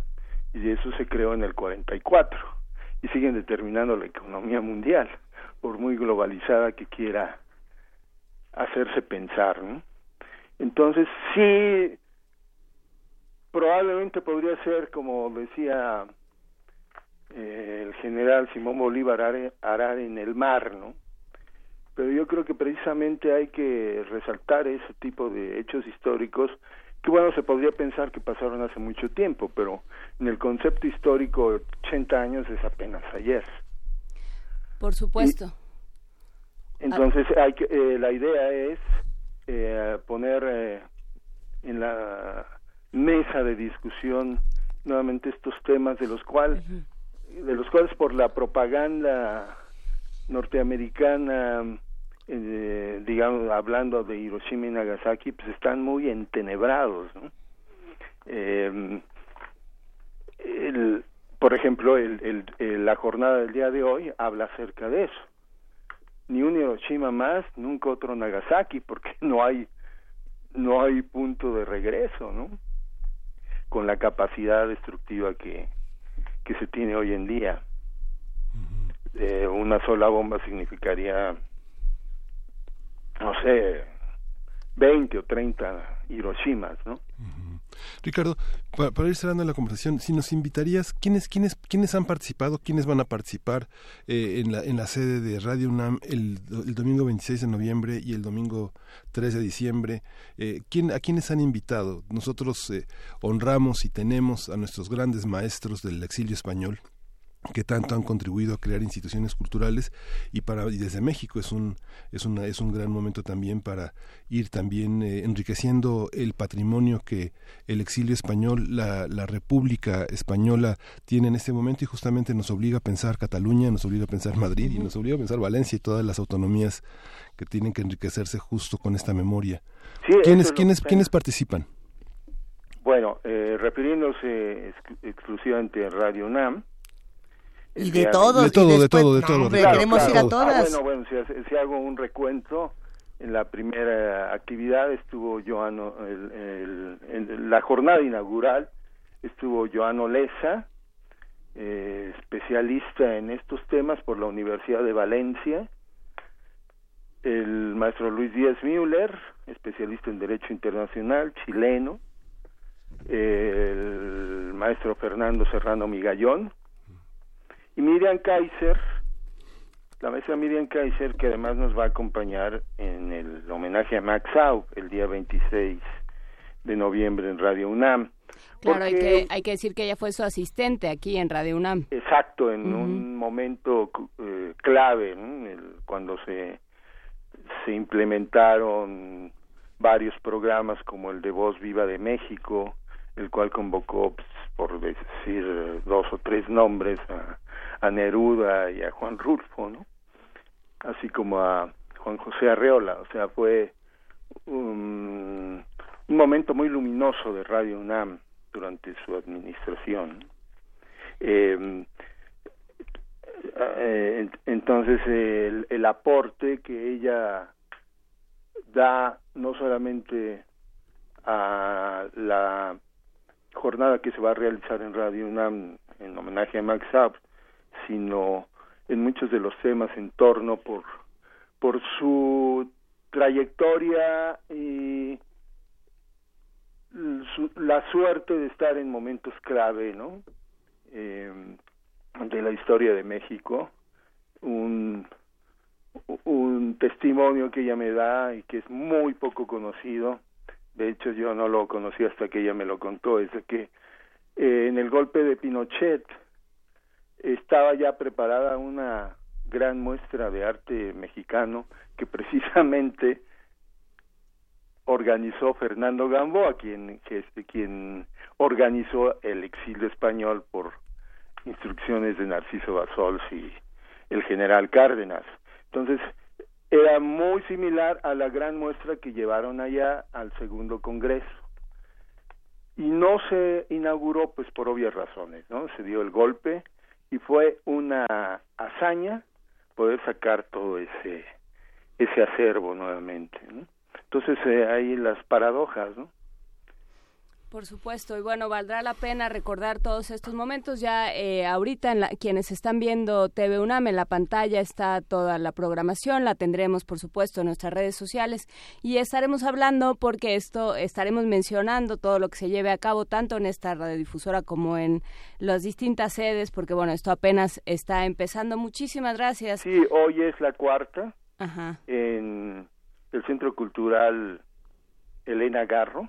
Mm también es paradójico, ¿no? Elena Garro tuvo una participación, importante en este congreso y se hablará de ni un Hiroshima más, nunca otro Nagasaki, acerca de por qué y cómo se gestó tan cobarde crimen y entre otras eh, participaciones tenemos al doctor Jans Fromo que pertenece a la campaña por la abolición de las armas nucleares que ganó recientemente el Nobel, ¿no? Hoy es a las 7 de la, de la noche en el Centro Cultural Elena Garro. Perfecto, pues muchísimas gracias Ricardo López, especialista en trabajos escénicos interdisciplinarios y organizador, coordinador de estas, de estas jornadas de eh, recuerdo a lo que sucedió en 1937 y lo que tiene que suceder ahora en 2017. Muchísimas gracias por esta conversación. Gracias a ustedes y buenos días. Buenos días, hasta luego. Música, querido Miguel Ángel, fragmentos para los radioescuchas. Tenemos un fragmento que el radioescucha Miguel Jiménez de Veracruz ah, nos, nos ofrece. Las aguas, aguas, la playa. Eso. Los aguas, aguas. Los aguas, aguas. Los aguas, aguas.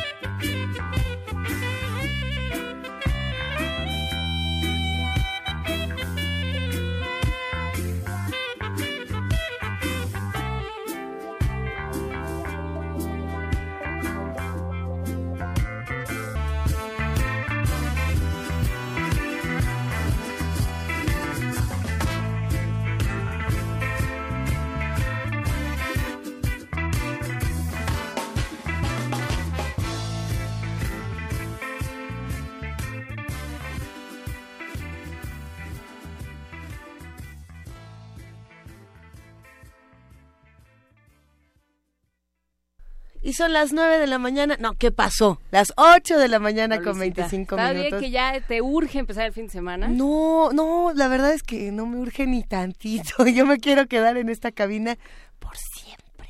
Nah. No, no, no, porque... siempre. ¿Y Resis?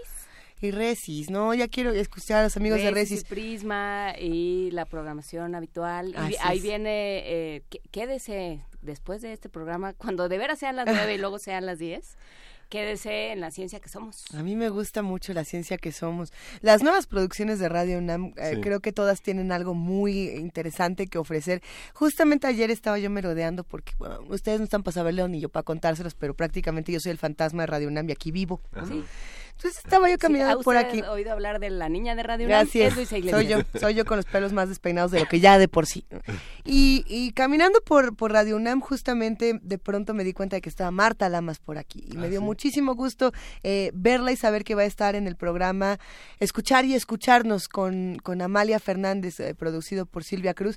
Estuvieron en, en los estudios grabando ciertos contenidos sorpresa para todos. Va a estar bueno, y ahí yo me fui a, a asomar, a pegar la oreja así, a ver si no me cachaban que estaba eh, chismeando un poco de lo que hablan, porque pues sí, como, como sabrán, Marta Lamas ha estado en, en diversas controversias en los últimos, en las últimas semanas. En este último mes yo creo que se ha metido en controversias muy interesantes de lo que significa el feminismo, de cómo se discute el feminismo.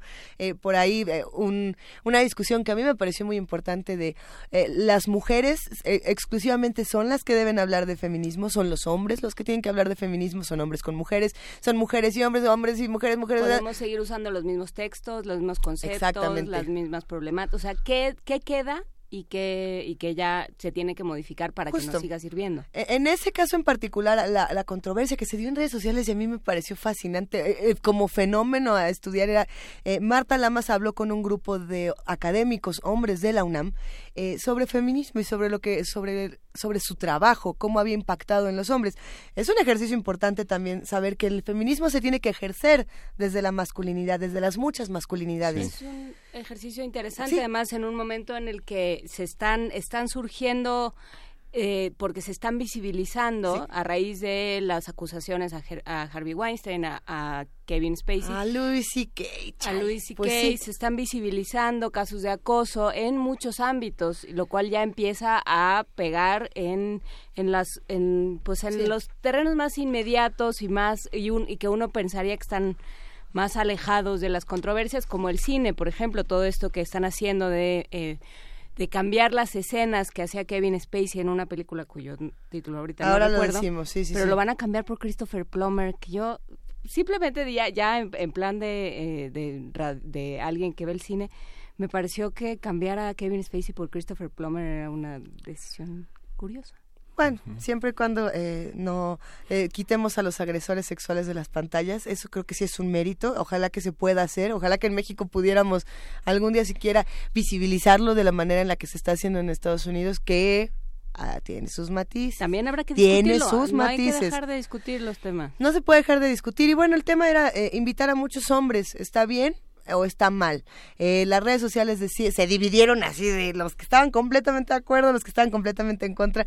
A mí me gustó estar en medio eh, observando y dándome cuenta de lo importante que es que a todos estos temas nos apasionan y los podemos seguir discutiendo. Eso es lo más importante. De Marta seguir Lamas discutiendo. es que es una mujer que ha seguido estudiando, que nunca se ha adueñado de una verdad y que, y que siempre la pone en discusión, siempre pone en discusión Sí. sus planteamientos y eso creo que es fundamental. Nos ¿no? gusten o no nos gusten. Eso es lo- nos guste o no nos guste la nota internacional. Ahí Ya les va. vamos. Primer movimiento.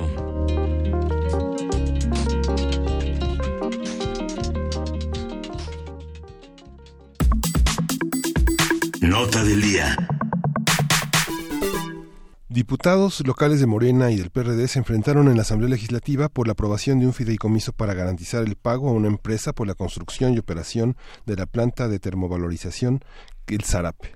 El gobierno capitalino ha señalado que se trata de una reorientación del gasto utilizado en el traslado de la basura y por el pago de la energía eléctrica que hace funcionar a las líneas del sistema de transporte colectivo Metro.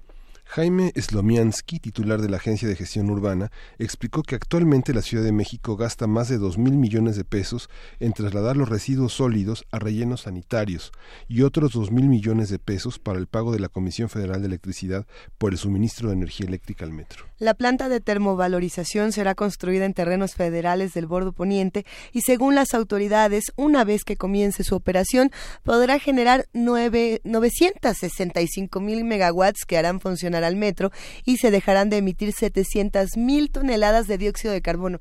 Esta información es interesante. Habrá que ver quién paga esto, para dónde va esa lana, lo pagamos nosotros. Ah, es, un tema, pues bueno saber esto. Sí, a partir de las notas y de estos pleitos en la Asamblea Legislativa, vamos a hablar sobre esta opción para el manejo de residuos y sus dimensiones ecológicas a largo plazo. Por ello tenemos en la línea al maestro en ciencias Constantino Gutiérrez Palacios. Él es profesor de tiempo completo y tutor en el programa de maestría y doctorado en Ingeniería Ambiental en la Facultad de Ingeniería de la UNAM. Eh, maestro, eh, buenos días. ¿Cómo está? ¿Qué nos puede decir de, esta, de, este, de este tema tan importante? Muy buenos días. Eh, muchas gracias. Pues mire, es un, eh, lo considero como una alternativa que eh, es, eh, es viable porque forma parte de, de las diversas tecnologías que ya desde hace años debiéramos poner este, en, en, en, marcha aquí en la Ciudad de, de México para la gestión integral de los residuos sólidos municipales. Eh, esta eh, propuesta de una planta de termovalorización e, es, eh, es, viable porque se cumple con dos, dos funciones. Una, primera, que se reduce el volumen de los residuos, se, se, eliminan alrededor del 90% del volumen es decir, eh, por cada metro cúbico de, de, de, residuos eh, se reducen el 90%, se convierten en gases y el 10% se queda como, como ceniza y agua. Entonces, esta es una, una, este, una alternativa interesante. Sin embargo, pues sí debe tenerse un control eh, completamente del, de la operación eh, es que me gustaría que nos fuéramos un paso antes. Eh, eh, maestro Gutiérrez, si nos dijera en qué consiste esta termovalorización, cómo, cómo funciona una planta de este tipo. Bueno, es una planta de termovalorización, es un sistema de combustión controlada donde se quema material con alto poder calorífico a temperaturas que van de 800 a, de 800 a, a 1000 grados centígrados. En la combustión se queman residuos y de un 100%, como comento, del volumen, alrededor del 90% se convierte en gas y solo queda eh, alrededor de 10% en cenizas. Es decir, es una forma de disposición de los residuos sólidos municipales, pero también eh, es posible aprovechar el, el, calor producido para generar eh, energía eléctrica. ¿Y qué pasa con estos gases? Eh, ¿Son tóxicos? ¿Salen? Eh, ¿A dónde van? ¿Tiene alguna manera de, captarlos? Eh, ¿A dónde van? Sí, eh, en esta planta se, se generan estos gases que, entre otros, dióxidos de carbono, monóxido de carbono, eh, óxidos de, nitrógeno, eh, óxidos de, sulfuro, entre otros, y eh, estos gases se tienen que, eliminar en la misma planta, quemándolos también en una, una segunda cámara para que se quemen totalmente y no se, se emitan al ambiente. Sin embargo, si la combustión no es correctamente efectuada y no se tratan los gases que se generan, puede eh, afectar a la población desde dolores de cabeza, irritación en los ojos, nariz y garganta, y lo más peligroso es que se pueden generar dioxinas y furanos que son compuestos gaseosos tóxicos que afectan a órganos importantes como el corazón, sistema inmune, el hígado, piel y las glándulas tiroides, llegando inclusive a provocar cáncer reproductivo y que se generan durante una eh, combustión incontrolada. Por eso es necesario que para controlar la eficiente operación de la planta es necesario vigilar que cumpla con la norma oficial mexicana NOM 098 Semarnat 2002 que tiene como objetivo eh, emitir las especificaciones de operación y límites de emisión de contaminantes. Es decir, una planta eh, que opera bien no debe tener ningún problema de, emisiones de gases que puedan afectar a la población. De hecho, en, en el mundo hay muchas experiencias exitosas de este tipo de plantas en países como Finlandia, Suecia, Francia y España, Holanda, Japón y China. Entonces, eh, otra de las ventajas de esta planta es que al reducir el volumen se evitaría que se emitieran, se em, condujeran gran parte de, estos residuos a los rellenos sanitarios como se está realizando actualmente, que se ubican en el municipio de, eh, de Ixtapalucan, en el Estado de México, y con ello se dejarían de realizar más de 150 viajes al día de los vehículos de transferencia. Y entonces, eh, en vez de llevárselos hasta el Estado de México, que es camino hacia Puebla, eh, pues ya se, se, llevarían al bordo poniente donde se pretende eh, construir la planta y eso evitaría eh, pues muchos viajes largos y menor emisión de, de gases de los vehículos que transportan.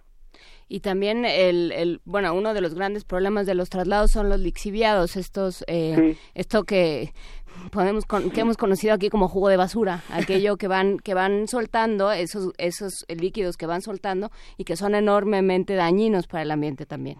Así es, pero eh, cabe señalar que en esta planta de termovalorización solo se llevarían los residuos inorgánicos con alto poder calorífico como es el cartón, el papel, eh, plásticos, eh, entre otros este, materiales que tienen eh, alto poder calorífico.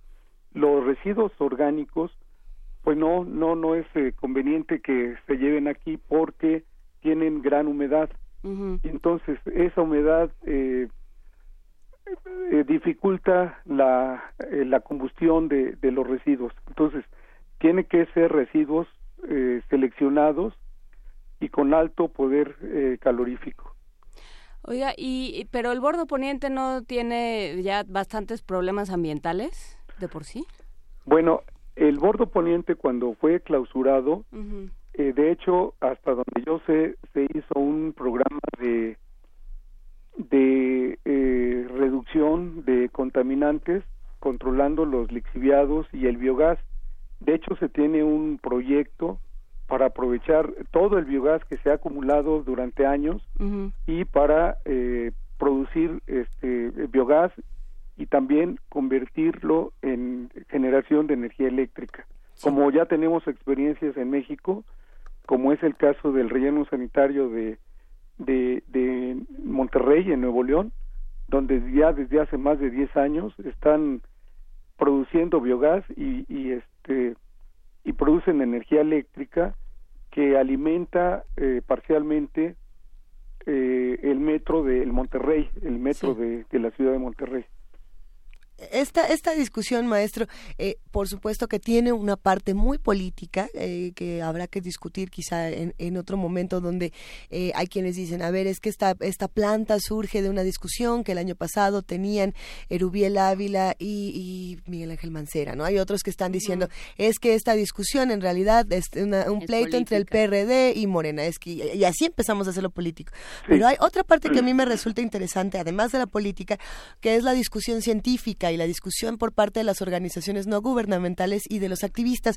Eh, por aquí justamente nos llegó eh, por parte de Greenpeace México todo, todo un texto de, de por qué esta planta es tan peligrosa para los mexicanos y por qué no tendría por qué ser. Nos preguntamos, ¿esta parte científica o esta parte de los activistas es también política o realmente estamos hablando de riesgos que puedan eh, levantar ciertos focos rojos en la Ciudad de México y en el Estado de México? Mire, eh, en realidad toda tecnología implica un, un riesgo. Sin embargo, eh, la, una planta eh, que, que, que, incinera o que eh, quema los residuos bien, bien controlada, uh -huh. no debe tener ningún problema. Y así lo demuestran las eh, tantas plantas que hay en el mundo, que inclusive yo he visto eh, plantas en la ciudad de Berlín y uno eh, ni la nota, porque uno pasa como en una vía rápida, como el periférico, y la planta está a un ladito. Entonces eh, no se no se tienen problemas ambientales, ¿por uh -huh. qué? Porque está bien operada. Entonces sí, okay. aquí aquí el, el, este el problema es que bien bien controlada no es no es lo que más nos viene a la cabeza. O sea, no tendríamos este problema sí. si pudiéramos controlar algo. Digamos, no habría mordidas en la Asamblea Legislativa. Exacto. Literales mordidas. Sí, por eso es conveniente que, que se cumpla perfectamente la norma oficial mexicana 098 uh -huh. Y que, bueno, este que se hagan eh, constantemente eh, monitoreos a la calidad del aire eh, para eh, precisamente ver eh, los gases que se están emitiendo y que cumplan con la cantidad y la concentración que se establece en, es, en esta norma. Por supuesto, eh, toda tecnología mal operada, pues sí, ocasiona claro. problemas. Eh, en ese sentido, no, nos gustaría preguntar, porque bueno, eh, pues precisamente hablando de la Facultad de Ingeniería de la UNAM, sí. ¿qué tanto se consulta a los académicos una vez más cuando se tienen discusiones como estas? Más allá de lo que pase eh, cuando los diputados se agarren o no a mordidas, los legisladores se agarren a cachetas, hay una parte importante de la academia que tendría que estar involucrada en una decisión como esta. ¿Fueron consultados? ¿Han sido eh, incluidos en este tipo de proyectos para la ciudad? No solo en este, sino en sí. otros que resultan tan importantes. Esta es la mejor opción, esa planta de... Uh -huh. eh, de revalorización o podríamos hablar de otra cosa, digamos. Sí, mire, esta, como, como, le comentaba, esta es una, eh, una de las alternativas viables, uh -huh. pero considero que para hacer una gestión integral más completa, debiéramos eh, tener otras opciones eh, paralelas, uh -huh. no nada más la esta planta de termovalorización, sí. sino, por ejemplo, procesar eh, la materia orgánica, que son los residuos de alimentos y jardinería principalmente, para producir composta y claro. biogás, para producir energía eléctrica. E inclusive eh, colegas míos están avanzando en investigaciones para eh, convertir eh, los residuos orgánicos en hidrógeno, como mm. ya se tienen experiencias en otras partes sí. del mundo, y con esto se puede tener un combustible alterno mucho más limpio.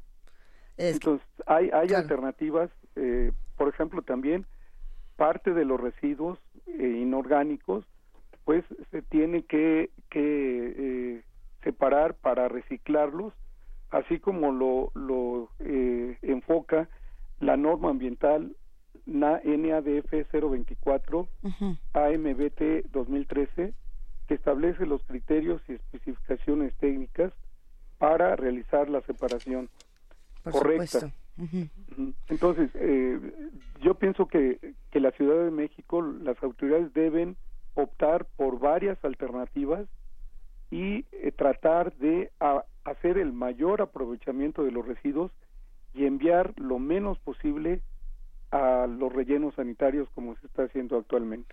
A ver, ¿y qué pasa, por ejemplo, con otra con otras prácticas? Por aquí Vanguardia Vieja nos está preguntando algo que pues sí es pertinente para los que eh, escuchan y hacen comunidad con nosotros. Dice, con la planta de revaloriz revalorización, ¿se dejaría de reciclar el papel y el cartón, por ejemplo?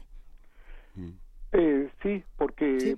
Eh, este, como le digo, esta planta requiere de materiales con con un alto poder calorífico y el papel y el cartón pues sí lo tienen, así como los plásticos. Entonces, yo pienso que de todas maneras la cantidad de residuos que se generan eh, permite que se haga una, un uso diversificado de, de los residuos para lograr el mayor aprovechamiento. Es decir, parte de los residuos pueden ser eh, reciclados, deben ser reciclados. Entonces, igual puede ser eh, que en algunas zonas sea mejor eh, aprovechar el papel y el cartón para reciclarlo y no mandar todo a la planta de termovalorización. Es un tema. Es que es un tema, sobre todo, o sea, dada, dado cómo se ha llevado en la Ciudad de México el, eh, este problema, todo, dedicamos una semana entera la, eh, durante el verano a discutir qué iba a pasar cuando entrara la norma de separación de, residuos. Hubo aquí este, unas unos discusiones bizantinas que ni en los concilios sobre dónde iban los chicles. O sea, tuvimos realmente un, hicimos todo un trabajo de educación y de discusión cuando entró la norma de separación de residuos y no ha servido de mucho, ¿no? Porque no se pudo poner en práctica. Entonces, parece ser que, eh, que estamos condenados a tener discusiones y a tener muy buenas propuestas y mucho trabajo por parte de distintas instituciones no gubernamentales y académicas, pero que a la hora de ponerlas en práctica se nos quedan en, en nada y se politizan. Eh, maestro, no sé cómo lo vean desde la academia. Mire, eh, nosotros tenemos eh, eh, como función y como, como objetivo estudiar las mejores maneras para, en este caso, hacer una gestión integral de los residuos con el mayor aprovechamiento y el menor impacto ambiental. Entonces, nosotros lo que hacemos es analizar cuáles son las tecnologías que tienen mayor eh, oportunidad de éxito, en este caso para la Ciudad de México, y proponerlo. Por ejemplo, eh, en particular yo estoy estudiando eh, lo que son los residuos de la construcción. Entonces, esto también, a pesar de que tenemos ya una norma ambiental en el Distrito Federal que trata de hacer una mejor gestión de los residuos, seguimos teniendo eh, sitios incontrolados donde se llevan estos residuos y nosotros lo que estamos proponiendo y acabamos de hacer un estudio de localizar sitios viables que cumplan con la normatividad y que sean eh, sitios donde se controle y donde lo que yo estoy proponiendo es la, la, la construcción de los eh, CERIC, que son centros integrales de residuos de la construcción, donde no solo se llevarían estos residuos a disponer en una forma eh, ambientalmente segura, porque se impermeabilizarían los suelos, sino también se trataría de aprovechar estos eh, residuos de la construcción, eh, triturándolos, que ya tenemos una planta trituradora, este, pero es insuficiente todavía.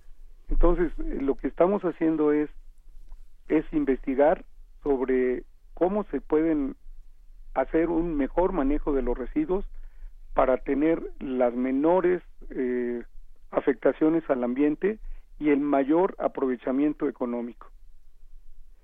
Sí, el problema es que eso se convierte en política pública.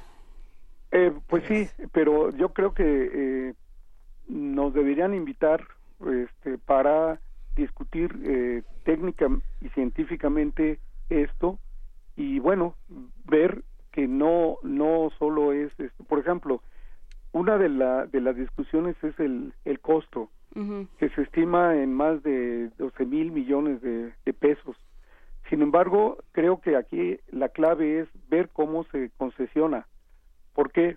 porque los residuos en sí es un material que comercialmente se puede aprovechar por ejemplo si a la planta, a la, a la industria que va a construir, a la compañía que va a construir, se le concesiona, se le dan los residuos, ellos producen la energía, inclusive con estas modificaciones a la ley de energía, pues es posible que ellos mismos vendan la energía.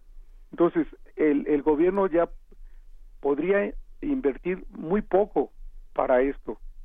Entonces, este, hay opciones económicas que pueden eh, aplicarse para que el gobierno del Distrito Federal no gaste y nosotros eh, igualmente pues no gastemos. Sí, claro, porque el gobierno no es, el gobierno no gasta, gastamos nosotros. Exactamente. Sí. ¿Qué, temas, además de este que parece que, se antoja tan importante y tan eh, urgente para las próximas semanas, se están discutiendo precisamente desde, desde la Facultad de Ingeniería de la UNAM? ¿Cuáles son estos otros temas que tendríamos que estar atendiendo para nuestra ciudad y que a lo mejor por otras discusiones eh, se están quedando fuera y, luego nos van a agarrar así como este, desprevenidos y con urgencia para discutir? Bueno, mire, hay varios temas que junto con mis colegas estamos trabajando. Como le comento, una de las investigaciones que está ahorita de punta, que están haciendo algunos colegas míos, es aprovechar estos residuos este, orgánicos para producir hidrógeno.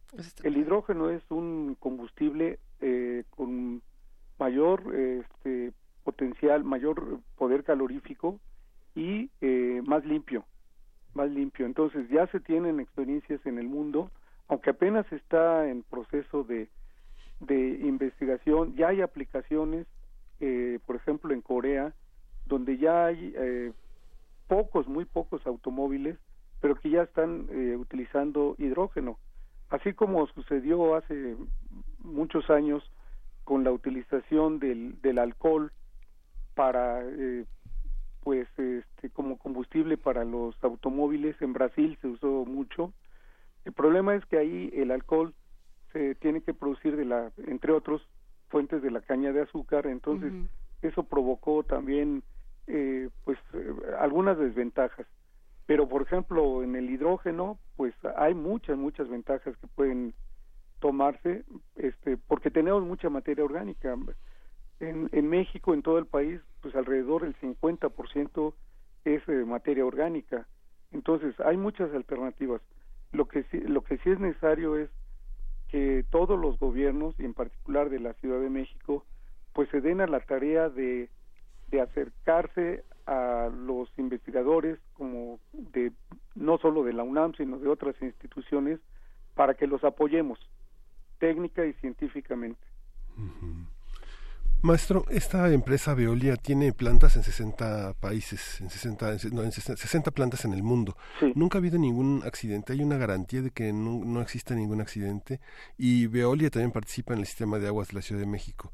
¿Cómo los investigadores como, como usted, como el área a la que pertenece, eh, dictaminan la participación de estas empresas en la inversión que se hace en la ciudad, no solo en la Ciudad de México, también hay un plan en Querétaro, hay un plan en Pachuca. Sí, mire, este, hay empresas como esta en, todo el mundo asociadas con empresas mexicanas. eh, de hecho, eh, Veolia es una empresa que tiene ya muchos, muchos años con eh, una empresa también mexicana que está este, eh, coparticipando y de hecho sí tienen muchas plantas construidas, no solo de termovalorización, sino también de rellenos sanitarios, plantas de, de reciclaje, etcétera. aquí, eh, lo, sí, por, supuesto, todos, todas las plantas que se construyen, pues sí tienen un riesgo, pero aquí el, el riesgo se puede minimizar en la vigilancia y la correcta operación de, de, las instalaciones. Esa es la clave, la, la vigilancia de la y supervisión de la operación de estas plantas. Es que uno ve tan espantados a las ONGs que este que recuerdan Laguna Verde y todos los temas que han pasado. Pues en nosotros este, en Laguna Verde eh, realizamos eh, eh, prácticas escolares cada año. Cada año vamos para allá y eh, constatamos que hay un control de la operación bastante, bastante aceptable. Eh, inclusive, eh, yo sé, como, como, siempre les comento a mis alumnos, esta planta está supervisada por un organismo mundial donde vigilan todas las plantas nucleares. Entonces, eh, yo lo que les digo es que si esta planta de Laguna Verde tuviera así un peligro inminente, pues eh, los efectos, eh, eh, la contaminación, la radioactividad, llegaría inclusive hasta Estados Unidos. Y entonces Estados Unidos, pues, es el primer país que está vigilando que dentro de sus plantas de Estados Unidos y obviamente las vecinas, como es el caso de México. Entonces, eh, esa planta nucleoeléctrica no tiene, a mi juicio, eh, ningún problema, porque tiene mucha, muchos controles de seguridad, inclusive en, en un, un posible accidente. Y aquí hay, aquí hay más comentarios que se van a quedar para la próxima discusión, los, los decimos también, mi, eh, maestro, por aquí. Una vez más nos escribe es vanguardia vieja y dice, con la planta dejaríamos de comprar energía a la CFE, que es mexicana, y compraríamos una compañía francesa, ¿no? Esa es una de las cosas que está planteando. Habría que preguntar un poco más de por qué. Esto es más en, el, en la parte política, pero también es importante decir que la ciencia y la política siempre tienen un diálogo interesante. Eh, Mayra Elizondo, y por eso decimos que le pregunten a la UNAM, eh, porque queremos justamente tener voces como esta, no solamente en este programa, sino en todas las discusiones que tenga la ciudad en el país. Eh, por lo mismo, maestro en Constantino Gutiérrez Palacios, te agradecemos muchísimo que te hayas tomado el tiempo de charlar con nosotros esta mañana. Al contrario, muchas gracias por la invitación y sigo a sus órdenes. Un verdadero placer. Y bueno, ¿qué opinan los que nos escuchan? ¿Qué les parecen estas discusiones tan importantes que además, esta sí, pase lo que pase, de una u otra manera nos va a tocar. Tenemos que estar atentos a una discusión como esta. Pero nos despedimos con música. ¿Qué, escuchamos a continuación, querido Miguel Ángel, que me una recomendación? Vamos a escuchar Milonga del 83 de Alberto Reina. Venga.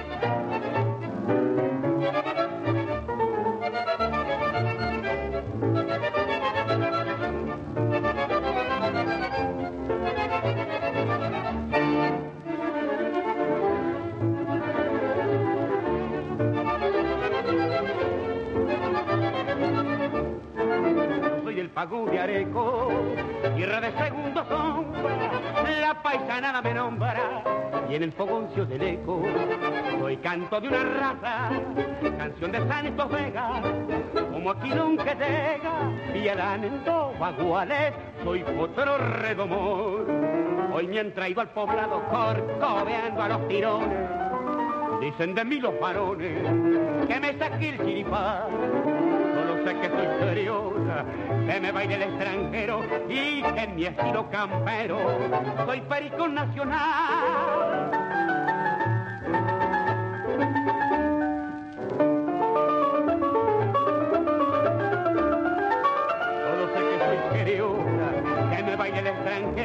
Y que en mi estilo campero soy perico nacional.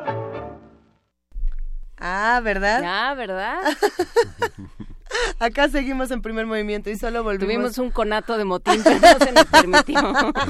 se nos extinguió la conducta, como dicen en mi casa. No, es que bueno, a ver, fuera del aire estábamos justo discutiendo con, eh, con pasión eh, un poco lo que estaba ocurriendo con el tema de esta de esta planta de termovalorización y, y de cómo, por ejemplo, Andrea González nos dice que esto es un peligro para el Oriente y nosotros decimos pues que es un peligro para para todo, ¿no? Y Guillermino Martínez dice algo que es interesante. Eh, se la pasan investigando sobre residuos, ya hay mucha investigación, pongan en práctica pues es que es justamente de lo que se está intentando, o sea, porque bueno, a, las, a la academia lo que le toca es hacer la investigación, porque para eso la para eso pagamos impuestos, para que se haga investigación, pero ahora lo que hay que hacer es encontrar eh, la, la, tan manida y, y, y siempre elusiva Voluntad política. La voluntad política. Y va a entrar en operación dentro de seis meses la planta. A ver, Ya estamos listos para eso, ya se discutió. Eh, vamos a seguir opinando entre todos, sigamos construyendo el conocimiento eh, y vamos a una pausa porque nos queda todavía una hora más aquí en Primer Movimiento para seguir discutiendo estos temas y otros que están igual de interesantes. Pausa. Primer movimiento. Hacemos comunidad.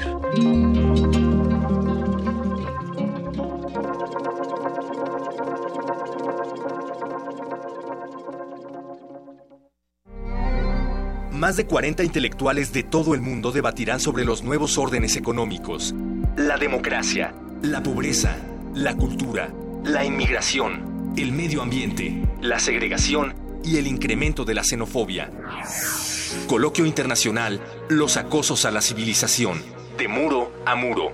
Una propuesta de la Universidad Nacional Autónoma de México y la Universidad de Guadalajara.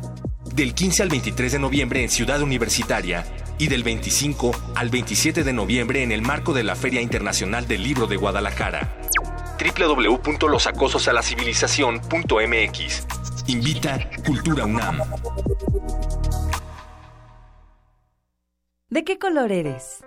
¿No lo sabes? Tu papá siempre fue amarillo, pero tu mamá decidió por el verde. Tu abuelita es azul. Tus amigos son morados, pero tu profe cree que café es mejor, aunque la que te gusta es naranja.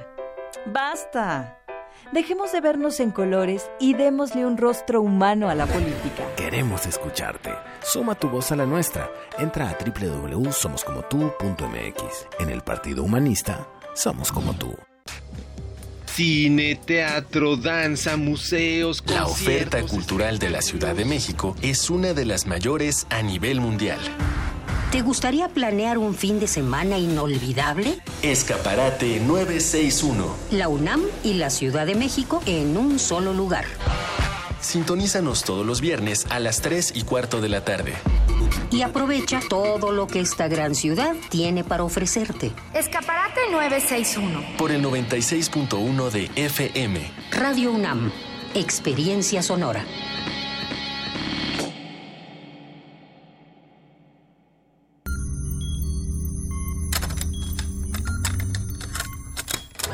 Ponte los audífonos con una pregunta clara. ¿A qué, su- a qué suena este momento? Momen- Momento. Si pudieras musicalizar a cualquier persona, cualquier evento, cualquier circunstancia, tienes música para ir de un lugar a otro. ¿Cómo crees que sonaría? Ley listo. Complacencias musicales de personajes poco complacientes. Lunes, 22 horas. Por el 96.1 de FM. Radio UNAM. Ballets de todos los tiempos. Música medieval, barroca, moderna. Los sonidos que hacen mover al cuerpo en un solo programa. Diáspora de la Danza, lunes a viernes a las 6.40 de la mañana y su retransmisión a las 3 de la tarde. Por el 96.1 de FM. Radio UNAM.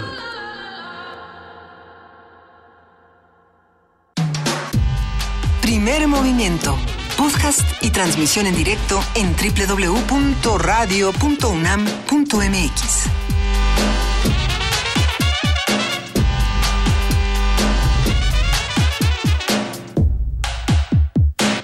No, Miguel Ángel. Gobernación no se opone a que pongamos guapangos. Gobernación siempre se opone a algo, pero no a los guapangos. No, con nosotros nada porque ni se entera de que aquí estamos. Así es que bueno, hay que aprovechar que, que somos eh, fugitivos. Bueno, no, fugitivos no, ¿qué somos? ¿Qué es primer movimiento en esta tercera hora? ¿Qué será? Y mira, nadie me contestó, ¿eh? Qué bonitos que me dan el avión. Mira, mira las caras. La- esas caras no las pudieron ver los que hacen comunidad con Somos nosotros en radio. de ¿no? la sobrevivencia. Ándale, ándale. A Somos ver, objetores de conciencia en pijamas. Objetores de conciencias, hay regalos para esta Sí. tercera hora de primer movimiento y regalos que además nos encantan. Miguel Ángel, no solamente tenemos por acá libros, detrás de su hojita vamos a tener por aquí unos boletos que se antojan muchísimo.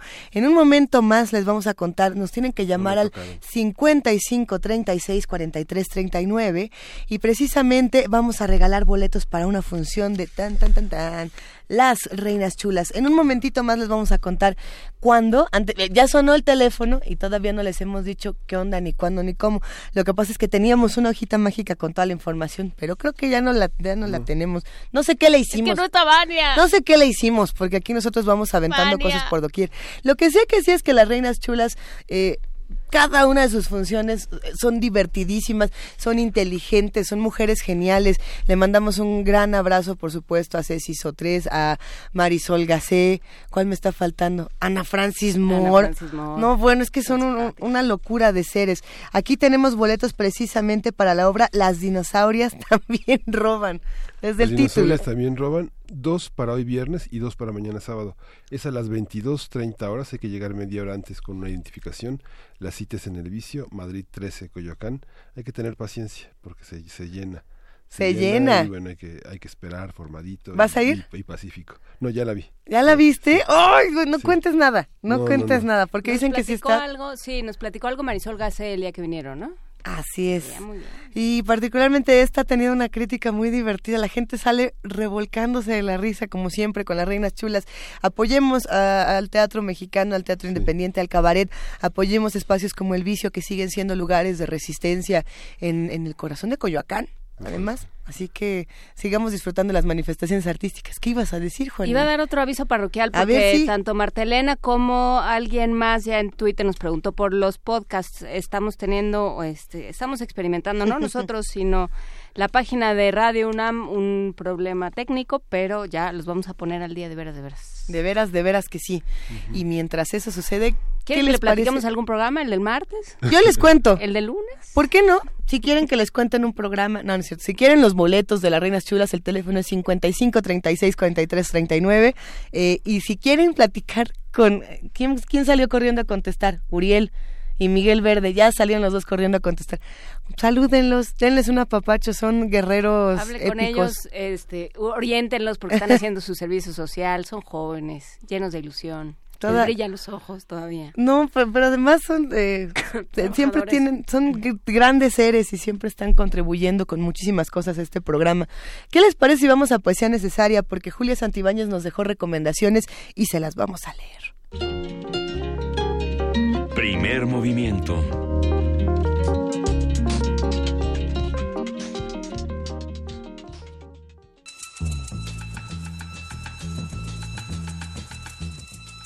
Es hora de poesía necesaria.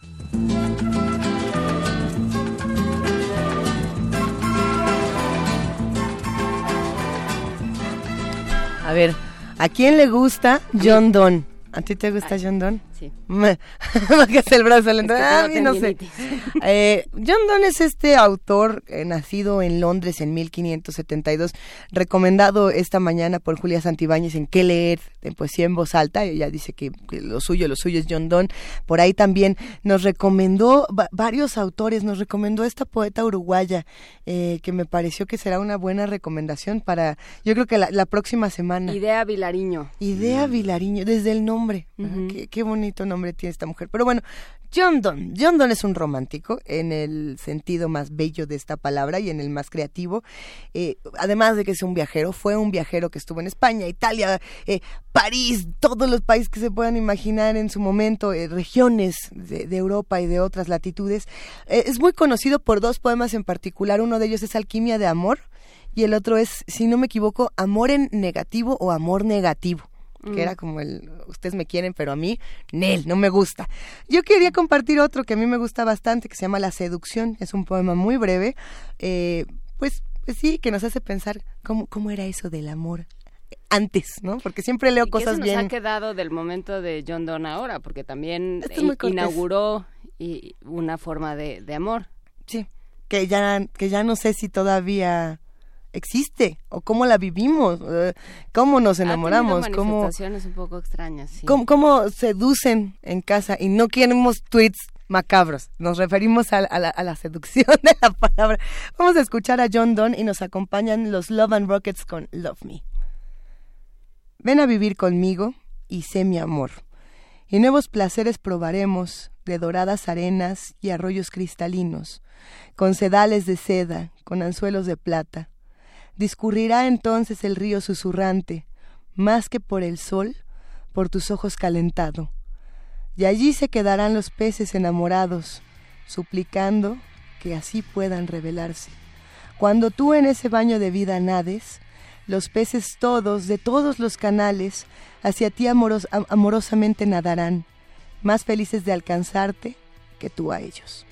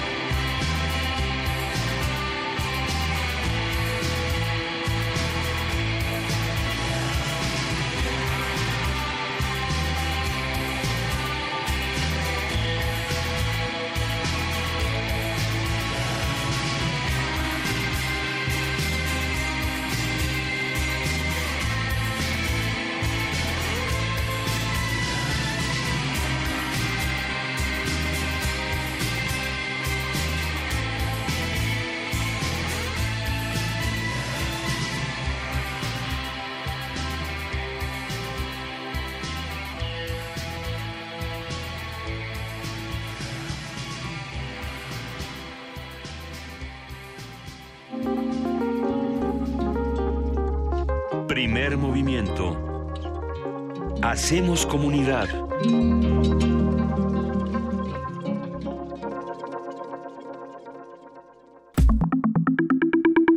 La mesa del día.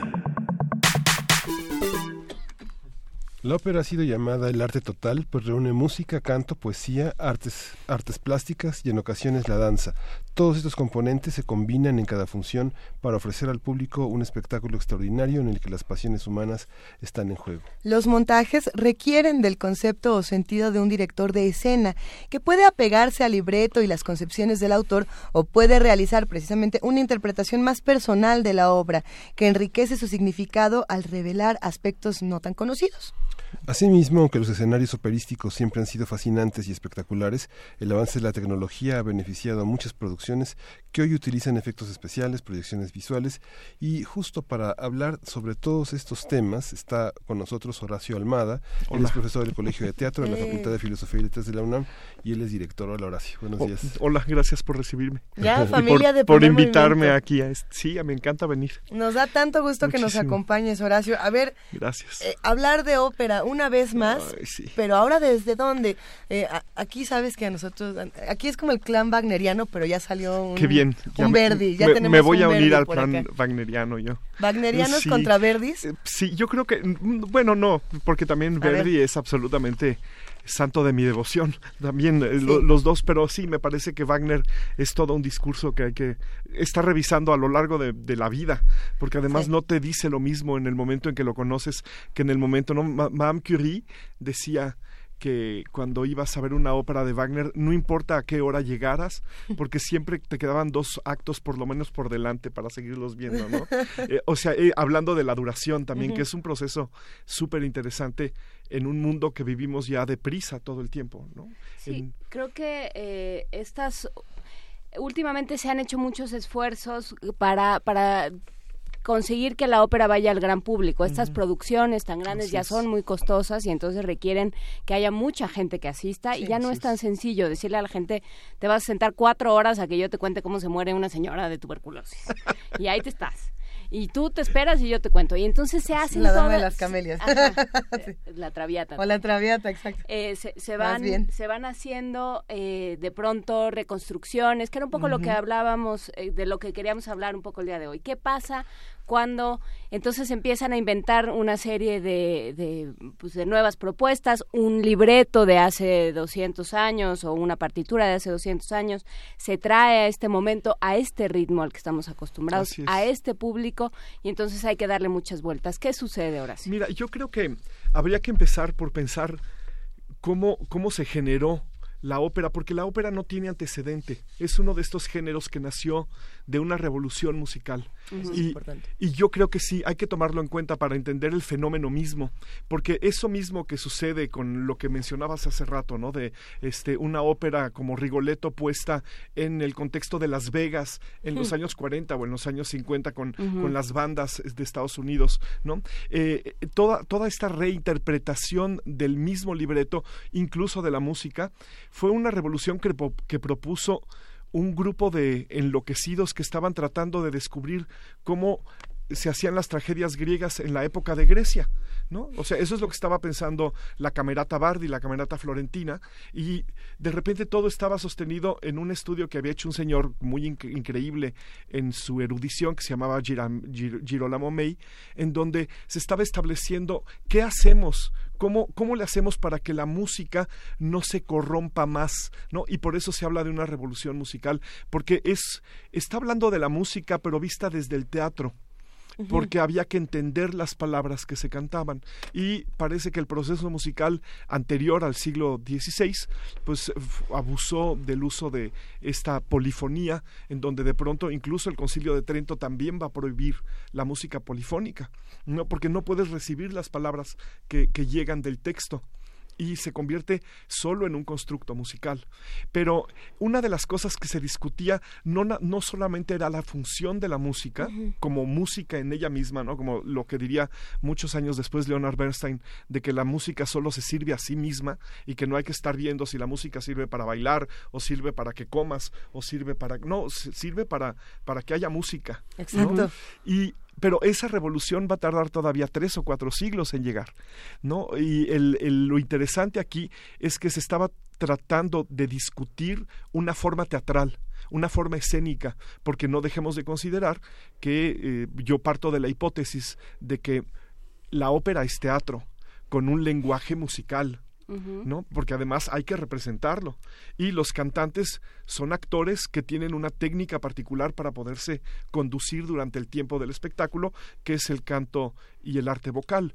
Pero lo que están haciendo ellos es construir personajes, es contarle el, el- el- bueno, contar la historia, eso lo hace el libreto y el director de escena, ¿no? Ellos cuentan una historia a partir de elementos que tienen en escena, como el actor cantante o como el cantante actor. Ya empezamos con un problema. Sí, ¿qué ¿En pasa con pongo? estos, no, y qué pasa con estos tenores que tienen o con estos cantantes de teatro, hombres o mujeres que tienen una gran voz, pero que es como mover un refrigerador ah, por toda la escena? Mira, yo creo que una de las cosas que, que nos ha llevado el proceso de la ópera, que es increíble, es que de pronto ha habido como en, en ciertos momentos de la historia de la ópera se ha preferido una cosa por encima de la otra, ¿qué es más importante, la voz o la figura? ¿No? La, la discusión de Deborah Voigt y el vestido de, de, de- de Londres o el, el, el asunto de, bueno, no importa que no se entienda nada de lo que digas, querida Montserrat Sí. Caballé, con tal de que cantes como cantes. ¿no? Y claro, eh, y después que no te tengas que mover y entonces armamos un dispositivo escénico para que te subamos en una tarima y cubrimos un vestido que no solamente te cubra a ti, sino a toda la tarima. A toda la ¿no? tarima. Como hablando de su representación de Salomé. Porque desde dónde la ve el público, que eso es lo que importa ahorita la discusión. La ópera se puede ver desde donde la quieras ver. Puedes cerrar los ojos y no verla. Así es. Y puedes ir al teatro porque quieres oírla en vivo. Y puedes negarte, que esa es, es una de las cosas que siempre les digo a mis alumnos, ¿no? Esta diferencia entre la construcción visual, que es una construcción espacial, y la musical, que es una construcción temporal. Porque además mi- el cuerpo me permite que si yo no los quiero ver ahorita ya en la cabina, a ustedes tres cierro los ojos y no los veo. Pero no puedo hacer lo mismo con mi oído los voy a seguir escuchando, quiera yo o no quiera yo. Y claro, la ópera, yo creo que lo, estos estos eruditos este humanistas de la camerata Bardi nunca nunca previeron que su revolución musical iba a impactar de la manera en que impactó vaya, eh, estamos hablando de gente de gente importante, ¿no? Además de Caccini, que era un músico que seguimos cantando en el siglo XXI.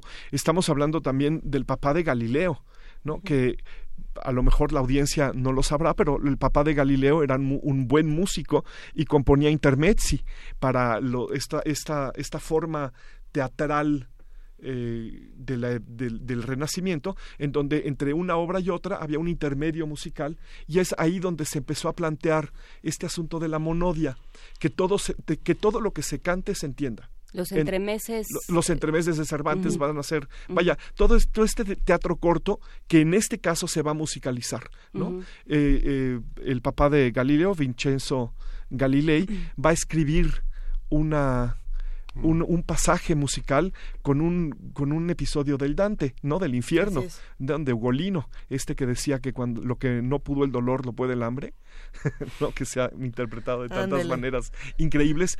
Y A mí me gusta ese verso y me gusta la coincidencia de que esa haya, haya sido una de las primeras construcciones de esto que reconocemos como ópera, entre comillas, del papá de Galileo, porque hay muchas maneras de interpretarse como un verso o como, o como un constructo escénico. ¿Qué, qué me está diciendo cuando lo veo y qué me está diciendo cuando lo escucho? Y ahí viene la discusión, porque claro, después de 400 años de que esto estuvo sucediendo ya, eh, vamos, si yo me pongo en un contexto como el alemán, ¿no? en donde cualquier pueblo bicicletero tiene una casa de ópera importante, y que toda la población de ese pueblo va frecuentemente a la ópera y que se producen, no sé, les gustan 90 butterflies en un año en Alemania, pues evidentemente un señor que va a ver cuatro butterflies dicen, bueno, ya quiero ver algo que no sea el arbolito y que no sea la señora con el kimono. Vamos a ver a- hacia dónde nos podemos dirigir. Estoy partiendo también de la base de que el constructor escénico, es decir, el director de escena, el que habla con sus colaboradores y construye toda la realidad eh, ficcional a partir de su lectura y su visión, está contando con el público como receptor esencial. ¿no? Porque hubo, ha habido muchas épocas en, en, en el teatro y en la ópera misma en donde el público no importa. No importa lo que él reciba, importa lo que yo creo. Creo de crear, no creo de creer, ¿no? Y, y creo que ahí yo creo de creer que no puedes dejar de tomar en cuenta al público, porque el público es el que recibe esa construcción para que le importe y para que se conmueva, que es la última función del teatro, ¿no? Que yo conmueva a mi espectador y que lo haga pensar en algo que no tenía dispuesto a pensar. Yo llegué aquí pensando en que le debo al banco cien mil pesos y salgo de aquí muy contento porque veo que todavía hay esperanza en la humanidad, porque un hombre puede llorar a una mujer que apenas conoció porque murió de tuberculosis. ¿No? Y eso es eso es súper interesante y el asunto de cómo representar una ópera va a seguir siendo un problema. Porque ¿qué le queremos mostrar al público? Porque la ópera, como lo dijeron ahorita en el, en el arranque, ¿no? Es un arte que Wagner lo definió junto con Nietzsche y todas esas personas como el arte total. Y claro, ahora ponte de acuerdo con el que pinta, con el que esculpe, con el arquitecto que construye el escenario, con el músico, hijo, Con el que diseña los el vestuarios. vestuario, vaya con el que ilumina. Vaya, si no tomamos en cuenta que esto también depende de cómo se ilumina y por las otras cosas que ha pasado la ópera. Ahorita nos puede parecer un poco choqueante que Rigoletto suceda en Las Vegas.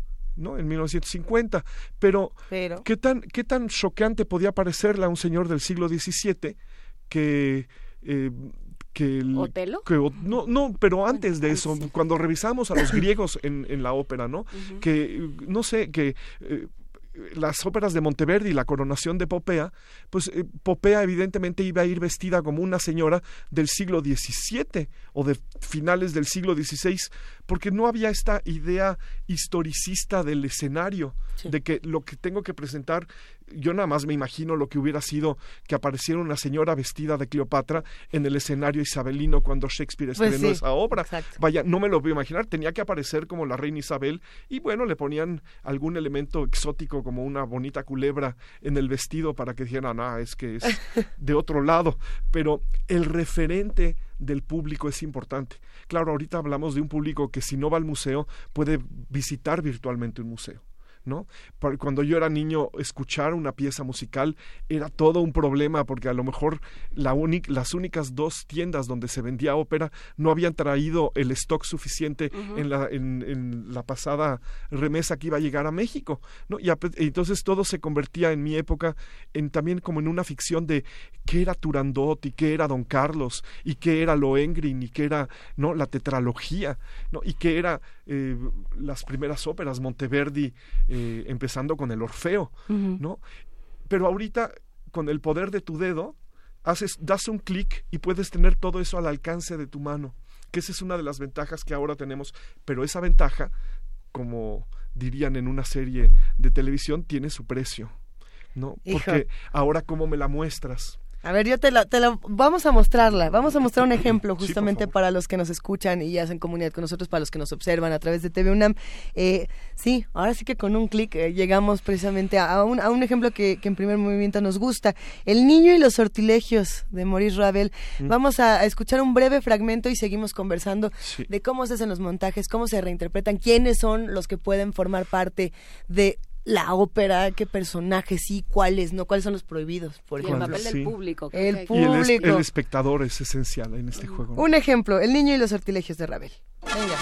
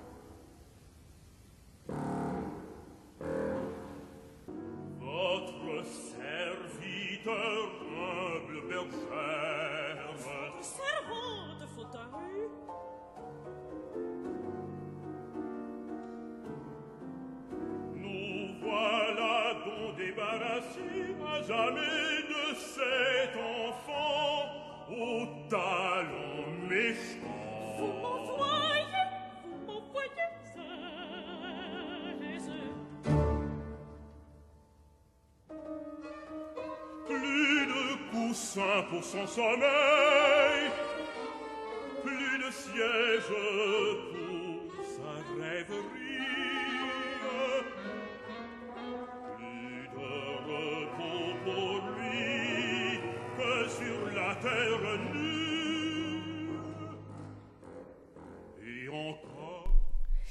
Y a las 9 de la mañana con 29 minutos, casi con 30, despedimos la transmisión de AM. Recuerden, Mm. se quedan los de TV UNAM, se quedan los de FM, se quedan los de Internet. Eh, los que están en el 860 de AM regresan a su programación habitual y les queremos agradecer profundamente por una vez más permitirnos estar toda la semana con ustedes y acompañarlos en sus actividades.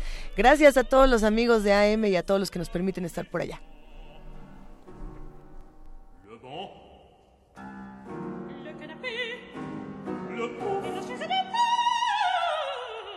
Ne voudrons plus, ne voudrons plus de l'enfant.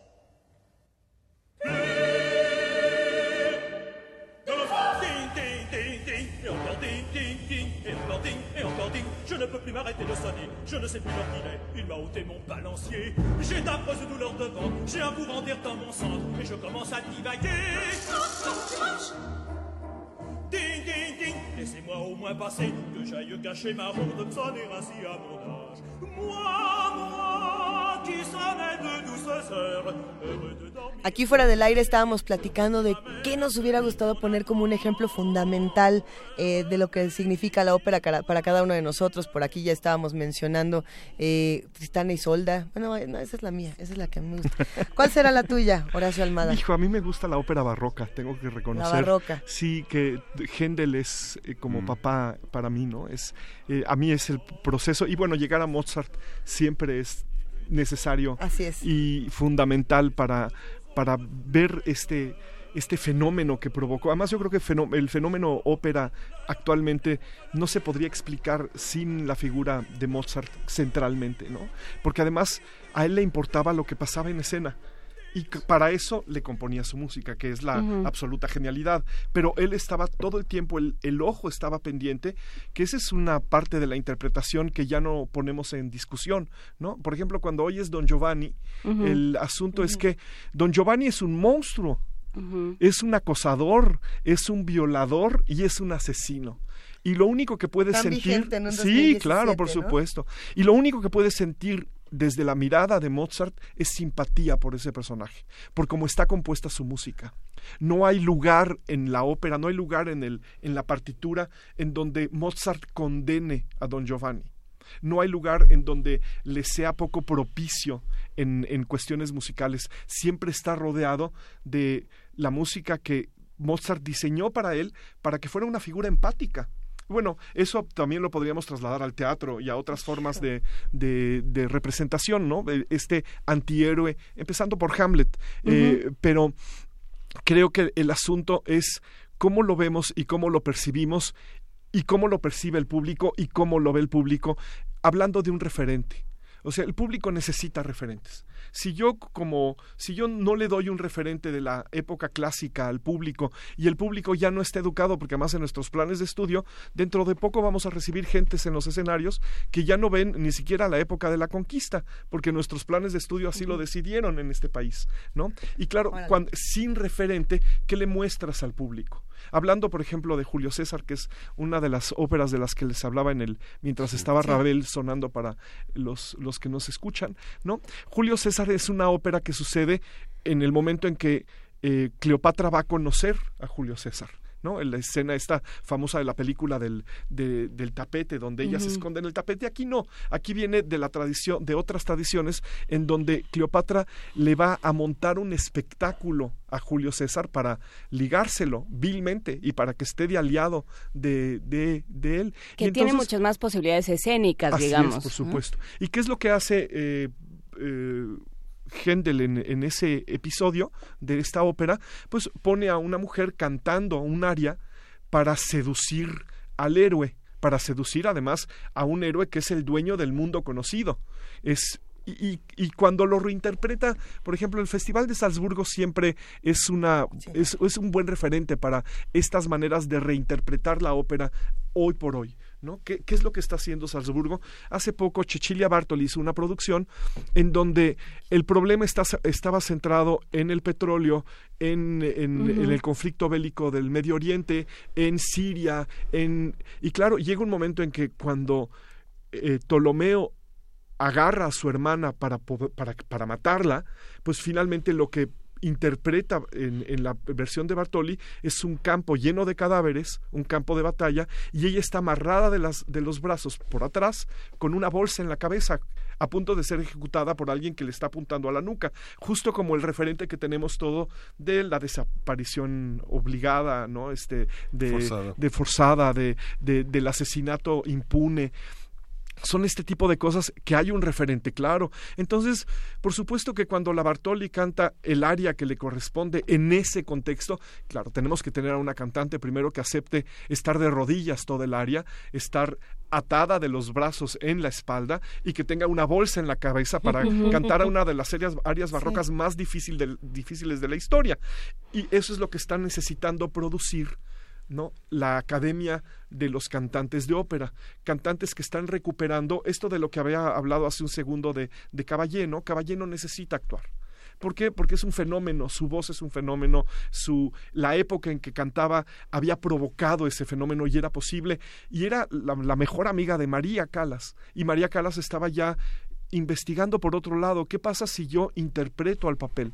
¿Qué pasa si, si a mí se me rompe la nota, aunque al público no le guste, pero que yo de repente quiebre la nota porque es una mujer enferma y no puede sostener esa nota y claro está siendo muy realista el acercamiento y el referente es más claro el referente para el público. Y pero parece que esos referentes por ejemplo en México no no han empezado a funcionar realmente y cada vez que hay una puesta en escena en donde hay estas reinterpretaciones, el público sale muy enojado de, del Palacio de Bellas Artes particularmente, ¿no? Pienso en una última traballata que dirigió Fessler, pienso en, bueno, en muchas cosas, pero el asunto también es que hay que pensar en el público, no es lo mismo pensar en los alemanes que ven 60 butterflies al año, a un público mexicano que quiere ir a ver Traviata y la ponen cada cu- cuatro años y que entonces Y quiere la Traviata de y siempre. quiere la Traviata con el vestidote y el miriñaque y, y el corsé y, y la peluca Y además, ahora que hablas de los alemanes, además la gente participa en coros. Así es, por Y hay supuesto. talleres todos los sábados Sí, y sí, sí. domingos en la calle, en los Todos- parques. todos ahí es- es están, ¿no? Arriba y abajo, Sí, es como si vas a, a ver, eh, toda proporción guardada, eh, ¿no? pero es, o sea, es, es algo que conoces muy bien, es como escuchar Cielito Lindo. Así es. A estas alturas nosotros podemos escuchar Cielito Lindo o, eh, o El Guapango de Moncayo o ciertas manifestaciones que nos son muy cercanas, ¿no? este, Sensemayá, cosas que conocemos muy bien. Podemos de pronto darles un giro y decir, ah, mira, es interesante. Para alguien que oye Sensemayá una vez cada 10 años, quiere oír Sensemayá, ¿no? Claro, no, no quiere que te pongas creativo. ¿no? Las mañanitas con Pedro Infante. Sí, yo creo que el, el- el- también el respeto al texto y el respeto a... Y claro, en, en hablar del respeto al texto ya en la... El problema del teatro, y por eso quiero considerar que la ópera es teatro, es que está incompleto cuando lo lees o está incompleto cuando oyes un disco. No está, eso no es teatro. El teatro necesita ser una representación en vivo de un eh, texto literario o de un texto musical. Es decir, cuando yo leo Hamlet en mi casa, yo no participo de un espectáculo teatral, aunque yo me pueda imaginar la obra entera en mi cabeza. A ver, pero ¿qué pasa con las cosas que se prohíben, por así decirlo, los, los famosos prohibidos de la ópera? Eh, porque por aquí nos escribe eh, Oso- Osotzin y nos dice, si quieren que se entienda lo que pasa en la ópera, ¿por qué no se atreven a traducir? O sea, ¿qué pasa si yo me traigo Telo Y en la, español? y la pongo en español, claro. Ese Y es, un es problema. válido, es, es- o sea, la- pero la pregunta es muy válida, porque Sí. ¿qué pasa cuando realmente queremos llegar al público y es teatro? No vamos Sí. a presentar los montajes de Shakespeare en inglés. Claro, Yo pero lo ahí- entiendo. Pero es pero sí. necesario, sí, A mí me gusta más la ópera en inglés. Los ajustes Eh, no, pero musicales son ¿saben muy lo que pasa? complejos, Yo creo que ahí, ahí sí tiene que ver con la musicalidad. O sea, Verdi escribió la música para las palabras que están escritas en italiano Sí. y son parte integral de la música. o sea, no es lo mismo cantar, eh, va a sonar casi igual, pero si yo canto una furtiva lágrima, no suena igual a una furtiva lágrima. No, pues no. no, eh, el oído recibe otra cosa. Y Sí. Donizetti escribió música para una furtiva lágrima.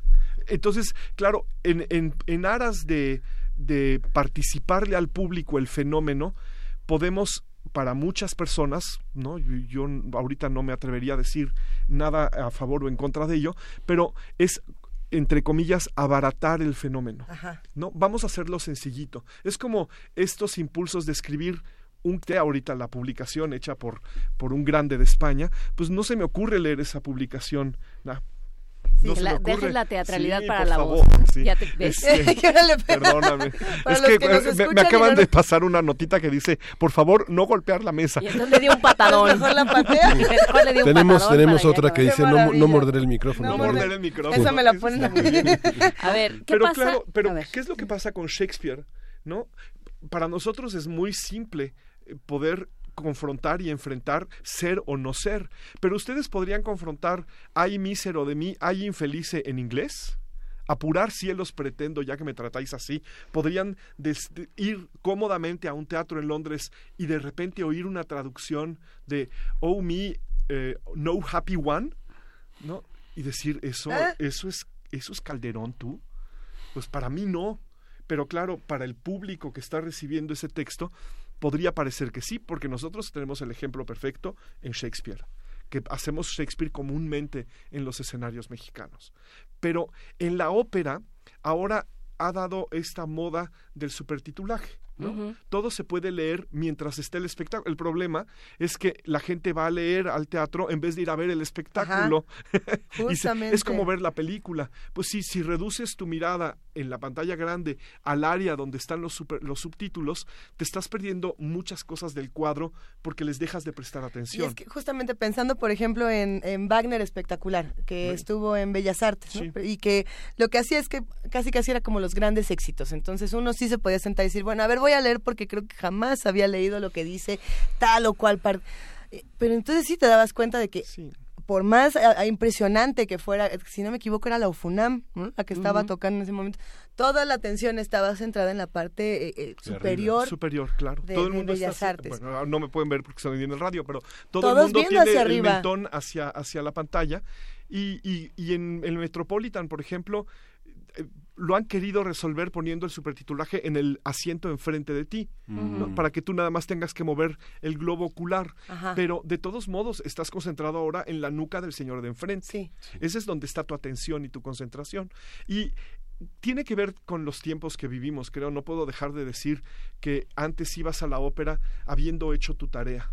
O sea, Sí, iba a ver a claro. Ida y entonces me tomaba el tiempo de leer el libreto, de ver de qué se trataba, conocía el aria y el dúo final. O lees una ¿no? síntesis La- y lees dices, la bueno, síntesis porque tampoco sí, tienes que saber Sí, no. palabra por palabra. Pero es lo que se acostumbraba, ¿no? En, en, en el México, en el México ya independiente, por ejemplo, cuando en la primera ópera que se adjudica ya compuesta en México, que por cierto tiene un, un, te- un texto en italiano de Romani, que es el, el libretista de, de, de Bellini, ¿no? Curioso, la primera ópera compuesta en el México independiente tiene un texto en italiano producido en Italia, pero bueno. Y este el, cuando recibe el público, en vez de recibir un programa de mano, que ahora es lo que te dan, en esa época te daban el libreto en una columna en italiano y en otra columna en español, para que tú pudieras, si tenías ganas, de en el intermedio checar algunas cosas de las que se decían ahí, o si querías, ¿no? Como la claqué en, el, en Milán, pues no veo el escenario y nada más sigo la partitura. Y me ponen luces, por favor, en el área, en el área del público, ¿no? Eh, el asunto es, es como muy eh, según el sapo es la pedrada. No, no, no podemos, porque también hay muchos tipos de público. Hay público que le encantaría que toda la ópera estuviera traducida y hay público que se negaría rotundamente a que le tradujeran la ópera, ¿no? Y hay público que le gustaría ver el vestidote de la Traviata en el primer acto y verla morir tísica en el, en el, en el tercer acto. Y hay quienes se, se niegan a volver a ver ese vestidote y quieren verla en una fiesta de disfraces en el Festival de Venecia, ¿no? Y poder hacer ese tratamiento es- en el escenario, ¿para quién? Como el problema escénico ya lo- desde hace tiempo se ha discutido ampliamente, ¿no? ¿A quién le diriges ¿A la quién? representación? ¿Quién es el público al que te estás dirigiendo? Vamos a ver, vamos a ver Vadoro Otro Pupile. Ah, de Julio. César. Esa es otra cosa que vamos a hablar. después. Ahorita vamos a regresar a platicarlo.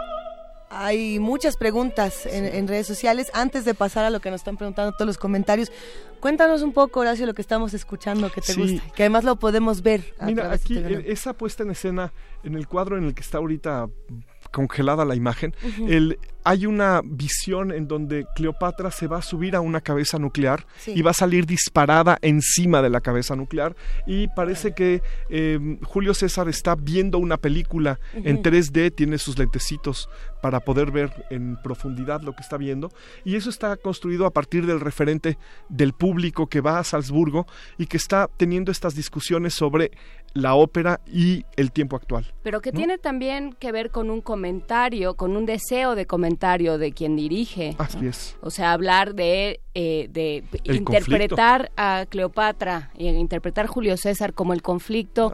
Oriente-Occidente, que ya también son eh, referentes y también son eh, categorías que nos han quedado chicas.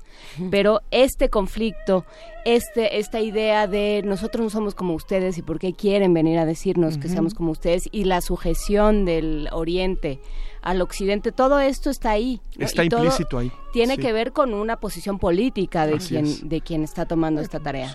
Si, si le hacemos caso a, a la tradición a través del teatro y revisamos a Piscator o revisamos a, a Brecht, pues todo teatro es político, aunque no quiera serlo. ¿no? Y aquí, claro, la ópera empieza a tener una discusión, porque además la ópera, en términos generales y sin gana de ser clasista, es un, es un, es un género que se construyó para la gente que lo puede pagar, porque es muy caro.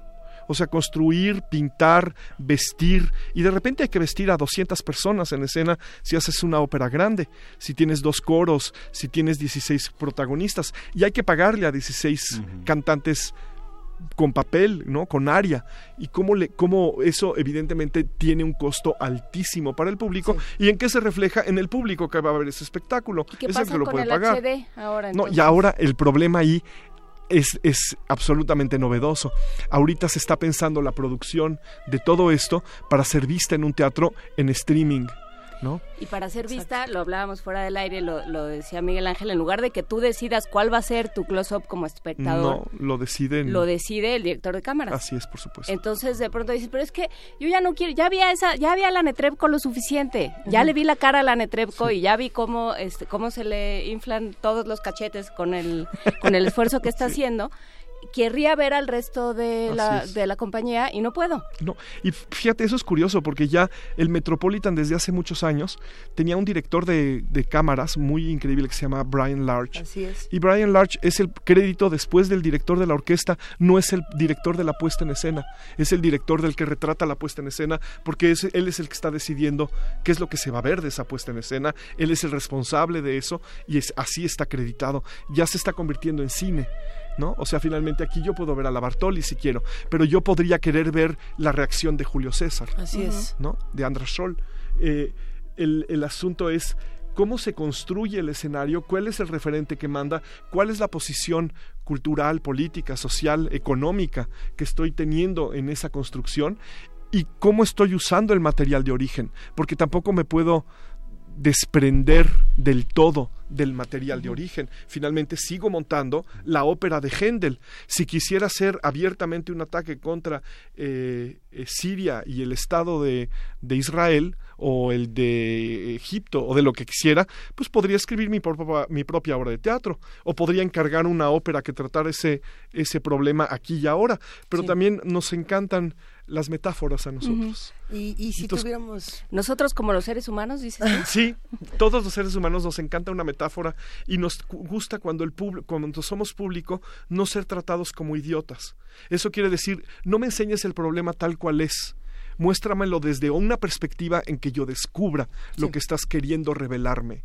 Porque además esa es una de las funciones esenciales del teatro, ejercitar la salud del, del- del- de la sociedad a partir de la, de la interpretación, del respeto es. al trabajo al otro, de la multidisciplinariedad que supone una obra de teatro o una ópera, ¿no? En donde tú respetas el trabajo no solo del actor que está ahí presente, sino del director que hizo lo suyo, de todos los creativos que construyeron ese espacio donde Sí. se hace tu representación y donde se cuenta una historia que puede ser interpretada por de tantas maneras como pares de ojos haya viéndolos en el teatro.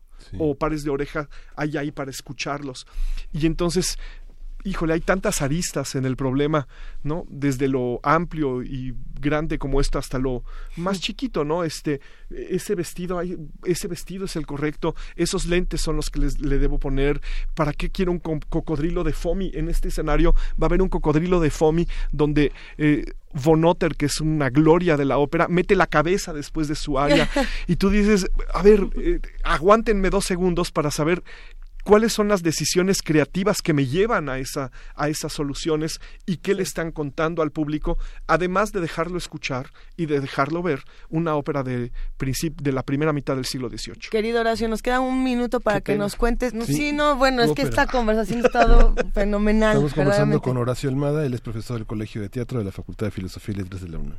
Cuéntanos dónde te encontramos, qué andas haciendo. Ay, pues yo no, no uso mucho mi Twitter, pero tengo un Twitter que es arroba Horacito Almada. Se llama así porque lo abrí cuando murió mi mamá y mi mamá me decía Horacito. Entonces es un homenaje a mi mamá. A mí no me gustan los diminutivos, pero ella, a ella sí, por supuesto que le permitía la utilización Es un del diminutivo, mismo. es un diminutivo amplificador. Y no lo uso mucho porque no soy todavía muy cibernético, pero tengo ahí, me pueden, vaya, doy clase en la Facultad de Filosofía y Letras de la UNAM, ¿no? Este, doy clase de dirección, de musicalización y de un coro de, de integración vocal para los alumnos del Colegio de Teatro, así que ahí también me pueden encontrar y me pueden encontrar, tengo una página de Facebook que se llama como yo, Horacio Almada. Excelente, pues te agradecemos muchísimo que te hayas tomado el tiempo hombre, de venir a discutir uno de los temas que más nos apasionan en A- esta a mí estación. también. Gracias, querido Gracias. Horacio Almada. Seguimos Gracias, por acá. Muchas cosas que discutir. A ver, ¿qué tal un, un poquito de Otelo desde Otelo, Bellas Artes? desde Bellas Con eso nos vamos.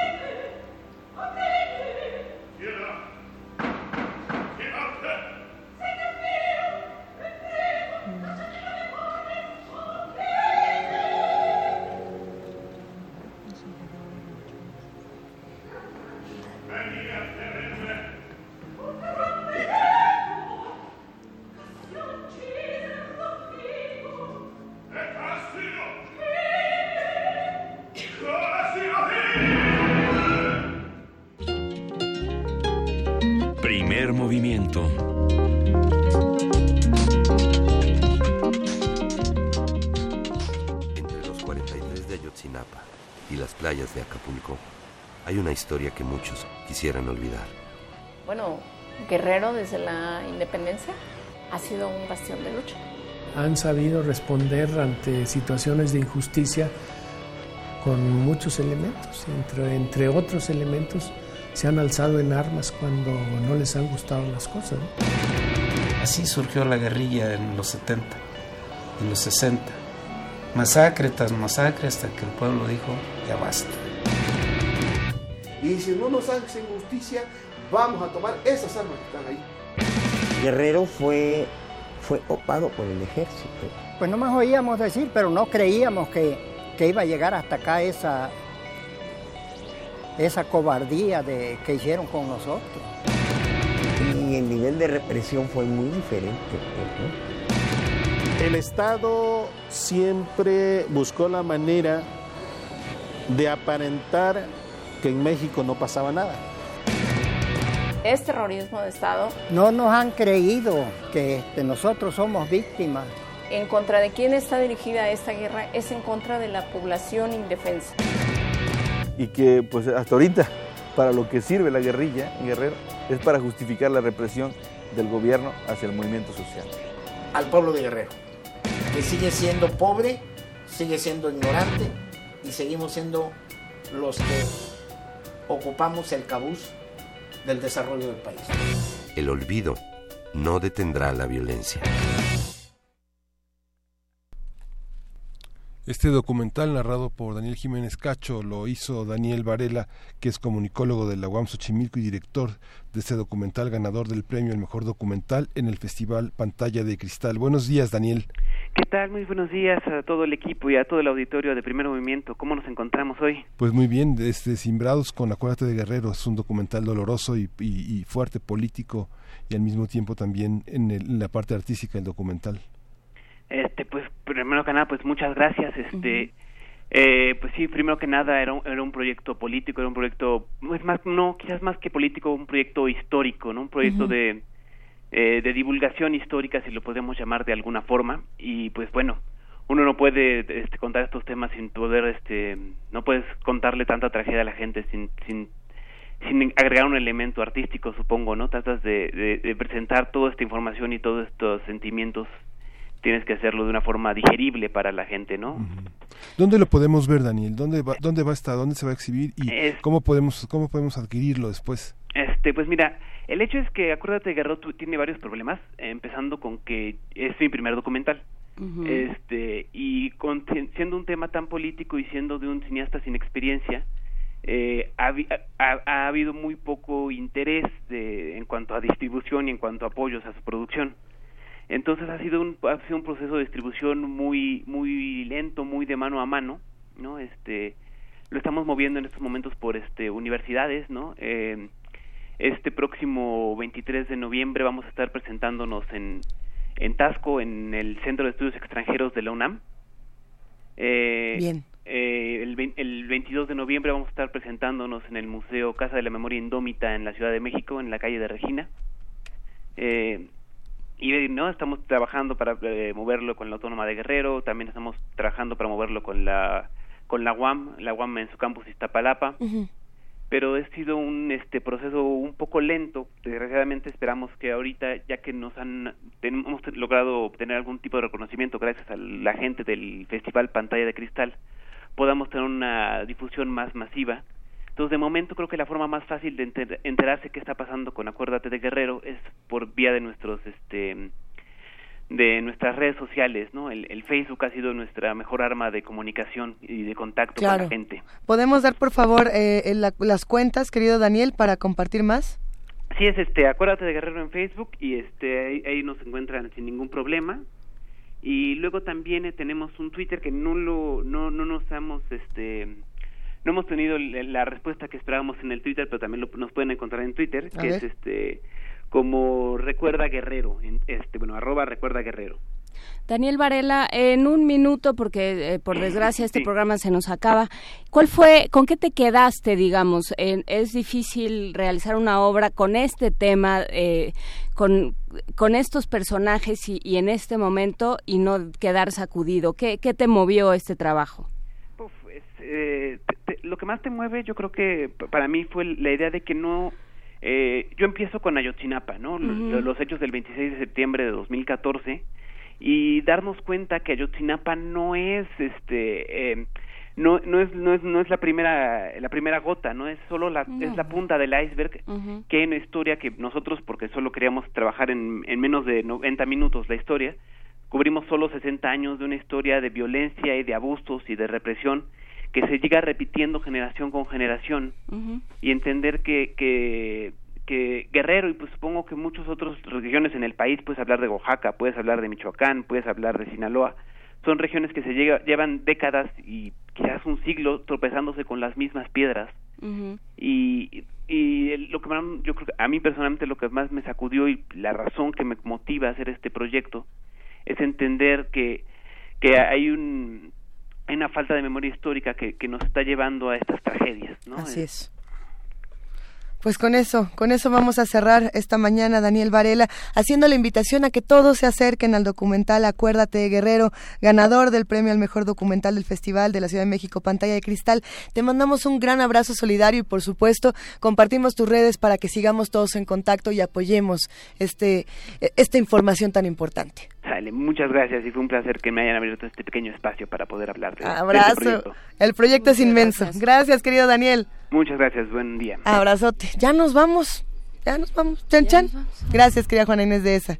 Gracias, querida Miguel Ángel Quemain. Iglesias, gracias Miguel Ángel. Gracias a todos los que hacen primer movimiento, a todos los que eh, nos ayudan a que esta transmisión llegue, a los que hacen comunidad con nosotros semana a semana. Gracias sobre todo a los que hacen comunidad con nosotros.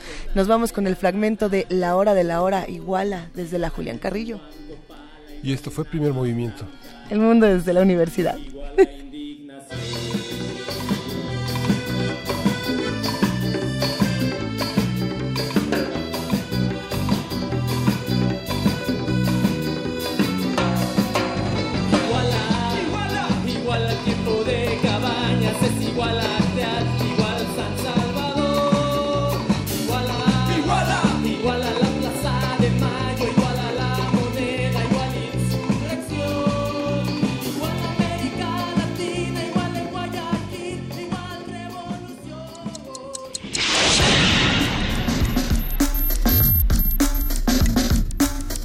Radio UNAM presentó